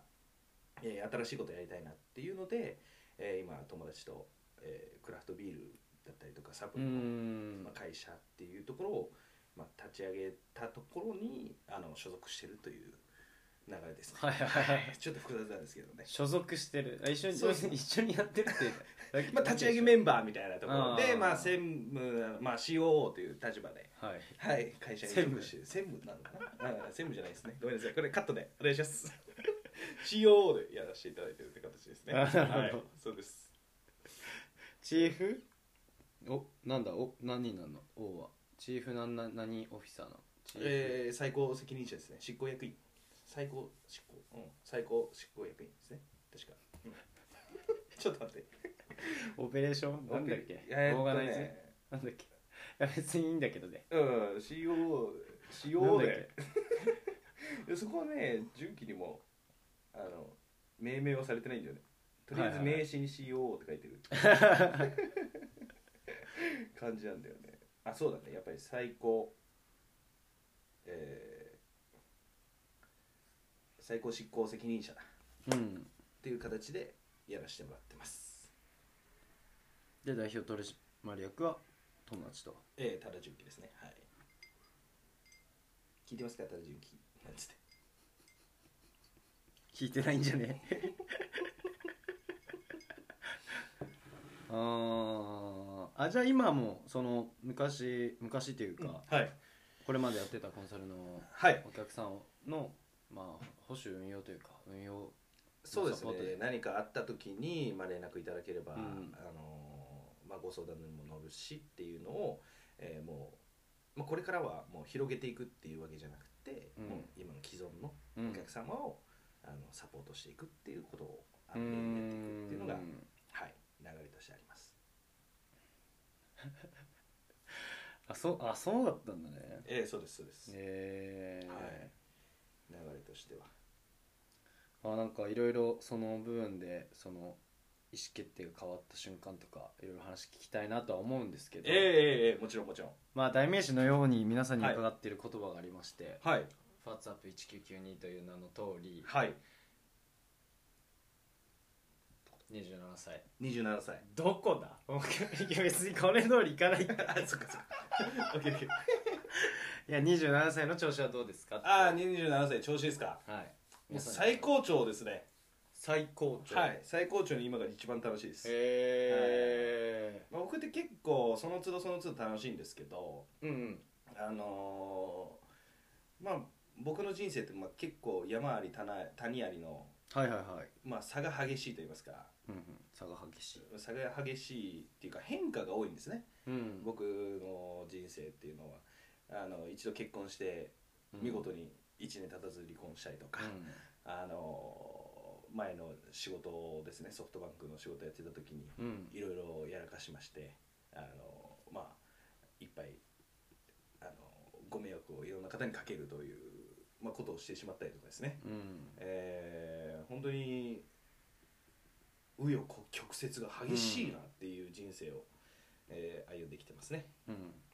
はい、その中で、えーまあ、その都度その都度やっぱり離婚した時も、うん。あのーまあ、谷の部分ですよね。そのソフトバンク時代にやらかした時も、うん。あの谷の部分でも僕はあこの人生楽しいなって思えてきた中で、うん。あの日々更新してってるっていうか楽しいを、うん。うん、やっぱりそういった、まあ、感覚でいるのでもう毎日が楽しいっていうのが僕の中で一番ですね。はい、うーん。えー。えでもそれは、まあ、例えば比較するとこどこなのかなっていうところで去年の今と今年の今だったら、うん。その調子どうですかって聞かれたらどっちの方が？あ聞かれたら。去年の今。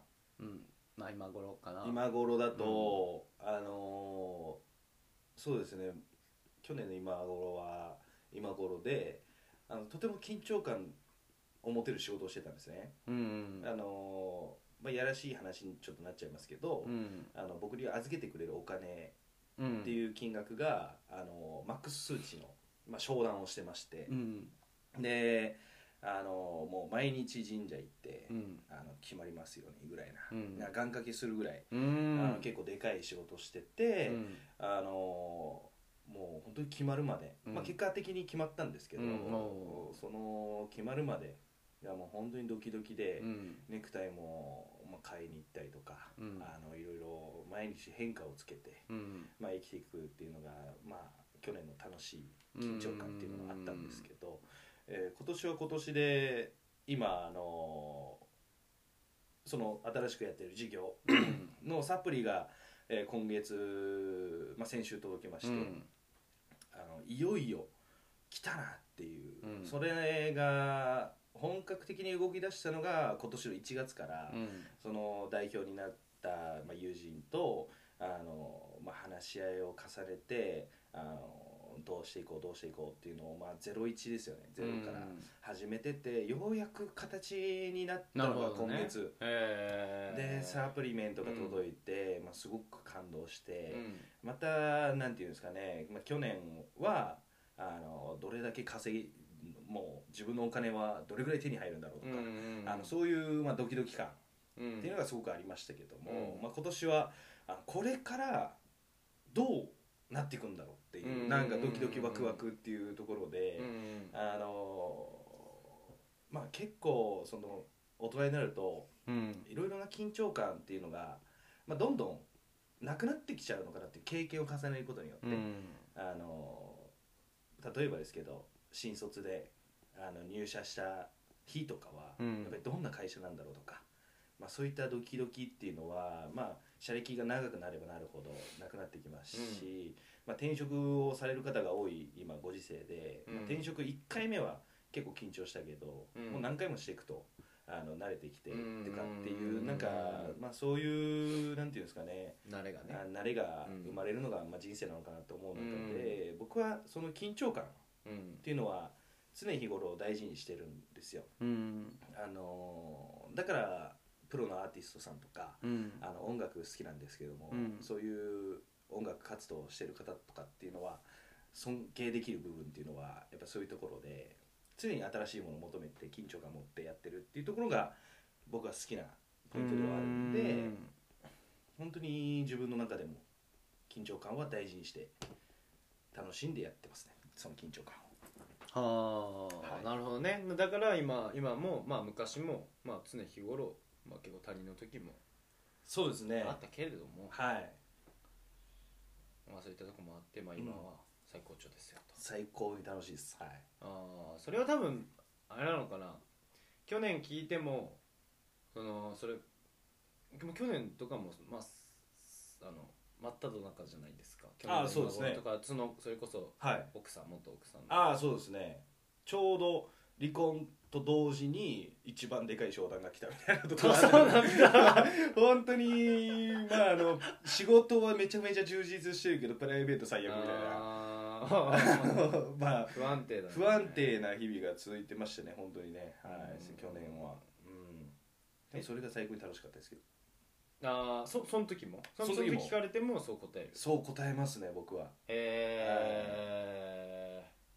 ー、もうネガティブの「ね」の字はないんですね僕そうですね周りからネガティブになることないよねって常にあ言われますね僕に関わる方。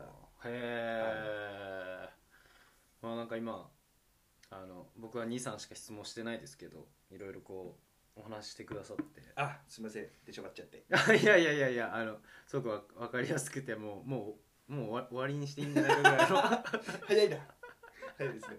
はいまあでもまああのちょっと整理するとまあ最高潮に楽しいですよと、はい。でまあ戸川君自体がまあ変化求める人間だったりとか、まあ、結局こう緊張感とか変化楽しみたいみたいなのが根本にあって、ね。はい。だから今去年とまた違うことやれてるし、ねあの一半年ぐらいか？半年ぐらい？その製品、プロプロダクト。はい。そうですね。サプリの？今はい。プロダクトうん。の開発かに時間かけてきて、い。ようやく表に出るよいうところでどうなっていくんだろうみたいなまた去年、えこれまであんま体験したことないワクワクみたいなそうですね。感じられてるから楽しいよと。あ最高潮ですよ最高です。はい。おほいいね。いいな。ありがとうございます。そう思えるのっていいよな。いやまあみんないろんな人に聞いてるんだけどはい。まあみんなね確かに楽しいって言うんだよね、うん。もちろん。まあ、で、まあ、これなんで質問設定したのかといくと、まあ、自分うん。なんて答えるかなみたいなのが結構ああはいはいはいはい。自分だったら自分だったらみたいうん。なのもあるしなんかいろいろね反応くれる人がいて。ああはいはいはいはい。でその時にそのなんか自分うん。だったらどう答えるかなっていうのを毎回聞きながらうん質問聞いてますみたいな。ああはいはいはい。のもあってこれは結構なんか相手の今を知るはいうん。いい言葉だなっていう調子はどうっていう。確かに。最高潮なんだね。最高潮ですよ。はい。えなんかそので最高潮って言えるのもなんだろうな。やりたいことできてるからっていうもう大きいこう抽象度高い軸があって。はい。でもその中でもなんかいろいろこう分岐というか人によっては、うん。うんうん例えば彼女いるから、ああで彼女との一緒にいる時間がすごい楽しいから最高潮なんです、はいっていう人もいればはい。はいはいまあ、仕事だからみたいな、でここはそもそも別れてる人と、うん、全然別れてないようん。という人もいるし、うん。とかまあ家庭とかねはいはいものとかいろいろこう仕事だとか趣味とか、副業とか、うんなんかいろいろあると思うんだけど、うん。なんかそそれはなんか戸川君にとってはそもそもどういう価値観だったりするえー僕はね完全に仕事だね。のああ、うん。完全に本当にそれ以外のものがだいぶ二の次になってる。ん。うん。優先順位がよもう仕事が高すぎて。うん。もう他のものにあんまり興味ないっていううーん。ことが、まあ、例えばファッションもあのもう突っ込まれないラインでうん。あの服を、うん。まあ、買ってるっていうか。うん。あの、まあ、定期的に買わない。うん。興味ないから、うん。その人に会って突っ込まれないような特別突っ込まれない。なんか面白いポイントとかで、はいはいはいはい。突っ込まれるんだったらいいんだけど、うん。そういうなんか無駄な話をうん。そこまでしたくないからうんっていうのがあってだからもう仕事のことばっかり考えて生きてますねうん。本当に、うん。うん。それはもうはその16歳から働いてからずっと、い。や、えーまあ、16歳で働いたっていうのはまず建設業だったんで、うん。あのまあ、時間通り、うんうんうん。あの朝8時から、うんうんうん。あの夕方6時ぐらいまで、えー働いて終わり、まあ、残業するなら残業してみたいうな、ん。あのー仕事はしてたので、まあ、それが16から18歳までやってたのかな、ううん。ん、2年間やってたんですけど、まあ、その時は全く何も本当に何も考えずそれこそバイクが好きだったんで、うん。バイクと車が好きだったんでバイクと車うん。に命かけて生きてましたね、はい、えーその時は？16から18ははい。それがだんだんなんか仕事にシフトしてきたのってどれぐらいの時期だったんですか？えっとまあちょっと建設業をやられてる方にまあ語弊みたいなところで感じてほしくないんですけど、うんうんやっぱりあの建設、え2年間うん。携わってきて、まあ、結構イメージとしてなんかオラオラって言いますか男気ある方がやるような職業なのかなって。まず、まあ、僕がいた仕事に関してはもろ現場に出てうん。あの作業をするっていうタイプだったので、まあ、それを管理する会社さんとかだったらまた別な話になりますけど、うんうんうんうん。本当にガテンな感じで、まあ、穴掘ったりうん上登ったりみたいな,、うんなんかそういう仕事を、まあ、常にやってたので2年間、うん。あのまあ、すごいこわもてな先輩たちと、うんうんうん。まあ、後輩たちもいたんですけど、えーそういう人たちと、まあ、やってて、まあ、やっぱり、まあ、2年間、まあ、そういった環境にいた中で、まあ、僕にちょっと合わないなって思ってはいたんですよ。うんうんあのーまあなんかオレオレ系って言いますか、うん。なんかなんて言うんだろう。なそういうガテン系の人たちってまあ俺すげえだろとか、うん。なんかそういう感じの方が多いんですけども、うん。僕は結構そういうふうにはなれなくて。はいはいはいはいはいでまあまあ僕の親友がいるんですけど、まあ、親友と、まあ、ちょっとその16歳から18歳、うん。まあ、高校卒業するまでの間、えー向こうは、えーちょっと遠い町にうん。下宿で、まあ、寮に、まあ、寮みたいなところに住んで住みながら住み込みで高校通ってたんで、まあ、年一会えるかなぐらいな感覚でしか会えてなかったんですけどその18歳終わった時に、えーまあ、帰当然札幌に戻ってきてうん。っていうタイミングで「あのまあ、お前いつまでそんなことやってんだ」と。うん。まあ、自分変えるなら今じゃねみたいな、まあ、話をされまして。でその時にちょっと初めてあの、まあ、自分の人生このまま、うん。まあ、普通に職人として、うんえー技術を極めて結婚して家買って子供生まれて、っていう、まあ、ごくありきたりな生活、うんまあ、すごく幸せなのかなとも思うんですけど、まあ、その時の僕はそれが幸せだなって当時18歳ん。後半のうん。あの僕は思えなくてそれだったら僕何したいんだろうなと思った時にうん。一番にパッと思いついたのがスーツを着て仕事したいと思ったんですよ。へえはあそっか。それまでは職職人としてまあ現場でね。はい。だし手足動かしてってこうん、やっぱりみんなが学生制服を着てうん。学校行ってるとかっていう時に僕はずっと作業着で泥だらけにななりながらとうん。ほこりまみれになりながら仕事をしててまあなんかキラキラして見えたっていう、うんまあ、ところが結構ポイントとしてあってなんかスーツかっけえなと思ってたんですよね、うんはい、でスーツを着まあ、着てなんか仕事できないかなと思ったのがきっかけですかね、うんはい。まあ、親友に言われて、うん、スーツ着たいなと思ったのがきっかけで、まあ、そこから仕事のことを考えるようになりましああ、あれそれは18歳の時にんノロたあそうだね。あー、なるあーなるほど。18そこはななんて言われたの？どんな時どんなシチュエーションで言われたか覚えたりするんですか？えっ、と僕人生そのノーテースで、まあ、名前出してあれだけど その、まあ、親友にん。2回同じこと言われてるんですよ。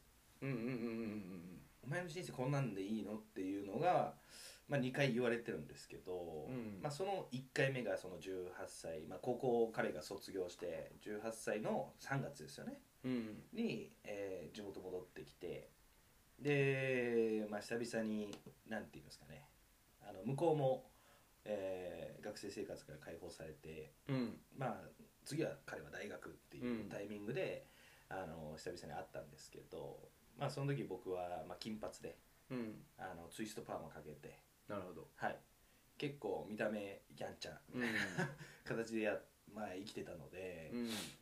で当然まあ少しの悪いことはしてましたし、うん。っていうところでまあもう本当にシンプルに会って一言あの今のお前とは付き合う気ないっていう、えー。はい、今後付き合っていくつもりはないしお前ダサくないみたいな、うん。まあ、ことを言われてで僕の中でやっぱりそいつ、えーと、うん。まあ、同等じゃないっていうのがなんかコンプレックスでありまして、なるほど。はい、向こうは学生ちゃんとややりきって生きてきた。で僕は挫折してしまった、うん。うん、で親にも迷惑かけたし、えーまあ、当然なんていうんですかね。そういううん。なんかコンプレックスがあったので、まあ、なんか、うん、適当に人生を生きていこうと思ってたんですけど、うん。まあ本当にそのあの卒業して会いに来てくれた時のその一言がきっかけで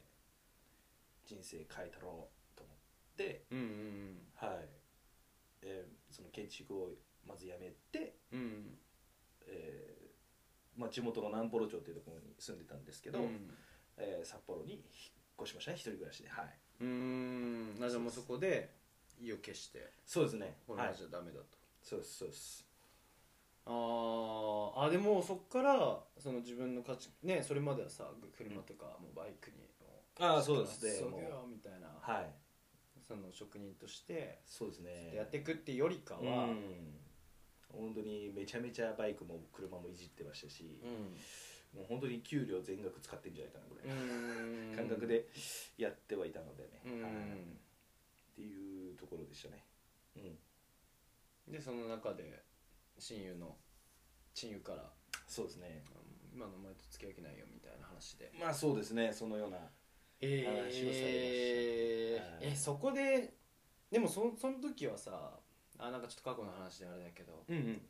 その時はなんだろうなそんなんだもう結構じゅ相手が重要な自分にとって大切な人だったりとか、そういう重要な人物みたいなものではあ今今振り返るとそうだななのか。ああその時はそういうふうに自覚してたりしたの？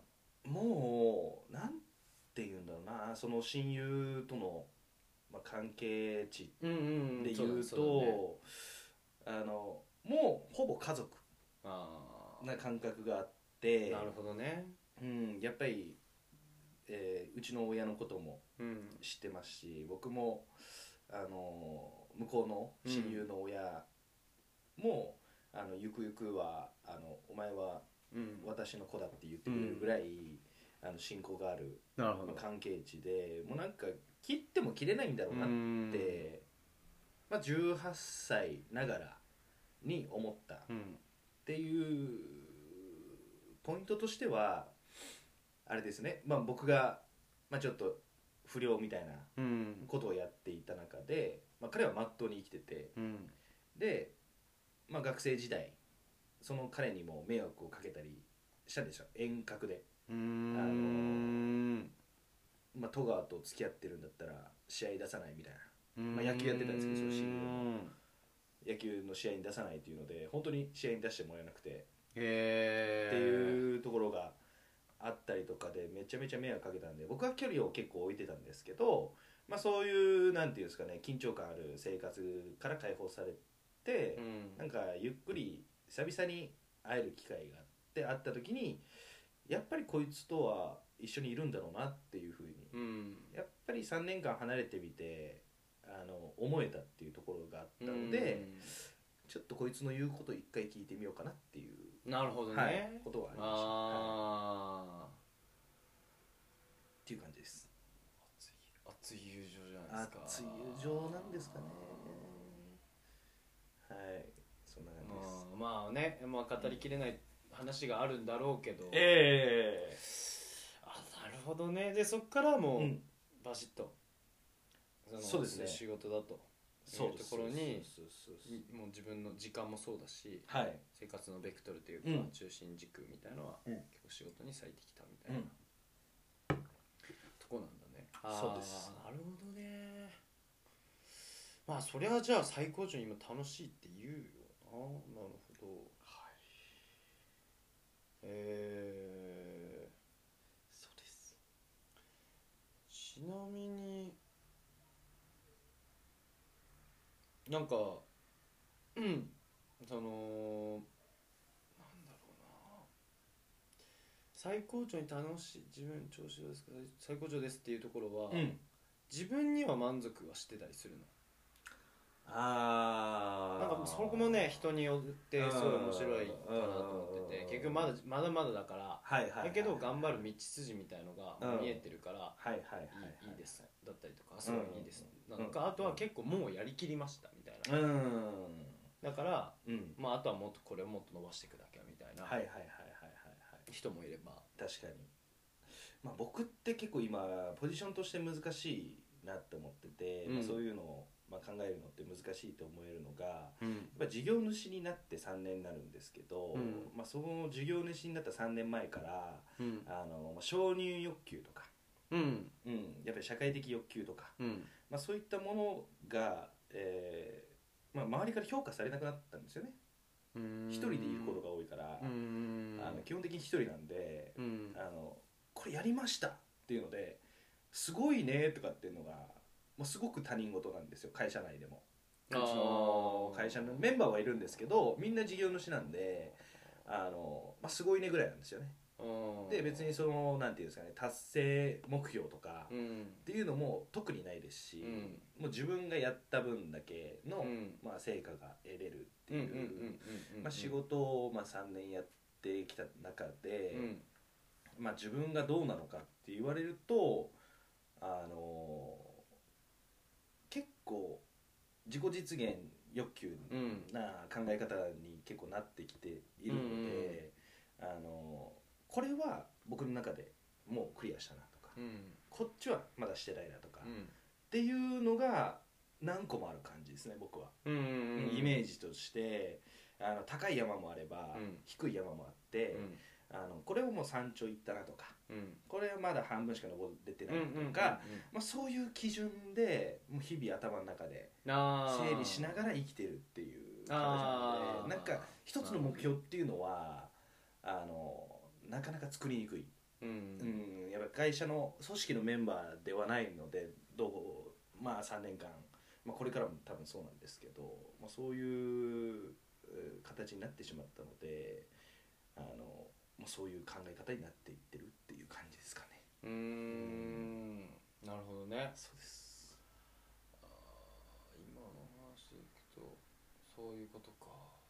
そうですね。だから去年は、まあ、去年でその、まあ、年収からうん。例えばこのこんぐらい目標に自分でやろうっていうのうん。で達成できたかできてないのか、で、まあ、自分的に判断してうん。やってたりとか何人会うとか、うん。まあ、これ会えた会えてないとかっていうのを、まあ、自分の中で分,、まあ、分析してじゃないですけど、うんうんうんうん。自分の中で解決していくっていうのが、えーありますね。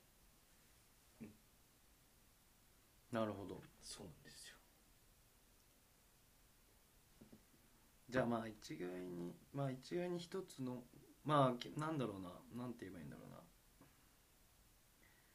一個まあ仕事っていう一つのくくりを持ってしてじゃなく、まあ、仕事っていうのをじゃあいかにこう多面的多角的に捉えた時に、うん。まあ、いろんなジャンルがあって。そうですね、まあそれそれでレベルみたいなのはうん。自分。まあ、結構本当にありがたいことにあの出会う方々があの、まあ、出会う方々にすごく恵まれてると言いますかあのいろんな話をあのしてくれるんですね、うん。まあ、それやるやらないは僕が判断して決めてるんですけど、あのまあ、こういったことがあるよとかこういったことをやってみないかとかっていうお誘いを結構あの受けるんですよ。うん。あのこういうのやってみないとかっていう話を、まあ、ネズミ子とかではないですよ。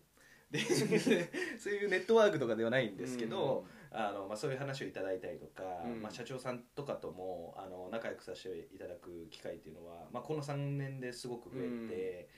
えー動きやすくなっているのでだからこそ、えーそうですね。もうなんかその時その時で、えー、変わると言いますか、うんうん、そういった動きにはなってますかね今はね。はい、なるほど。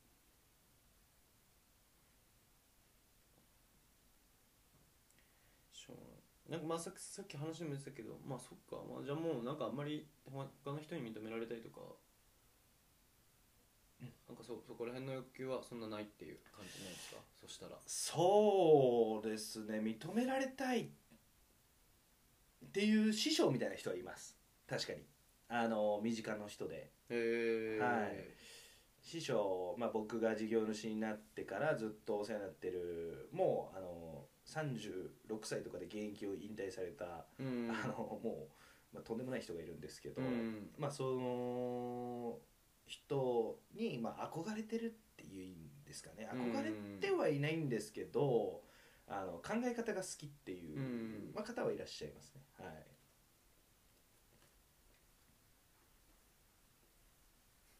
獅子もいるんだ。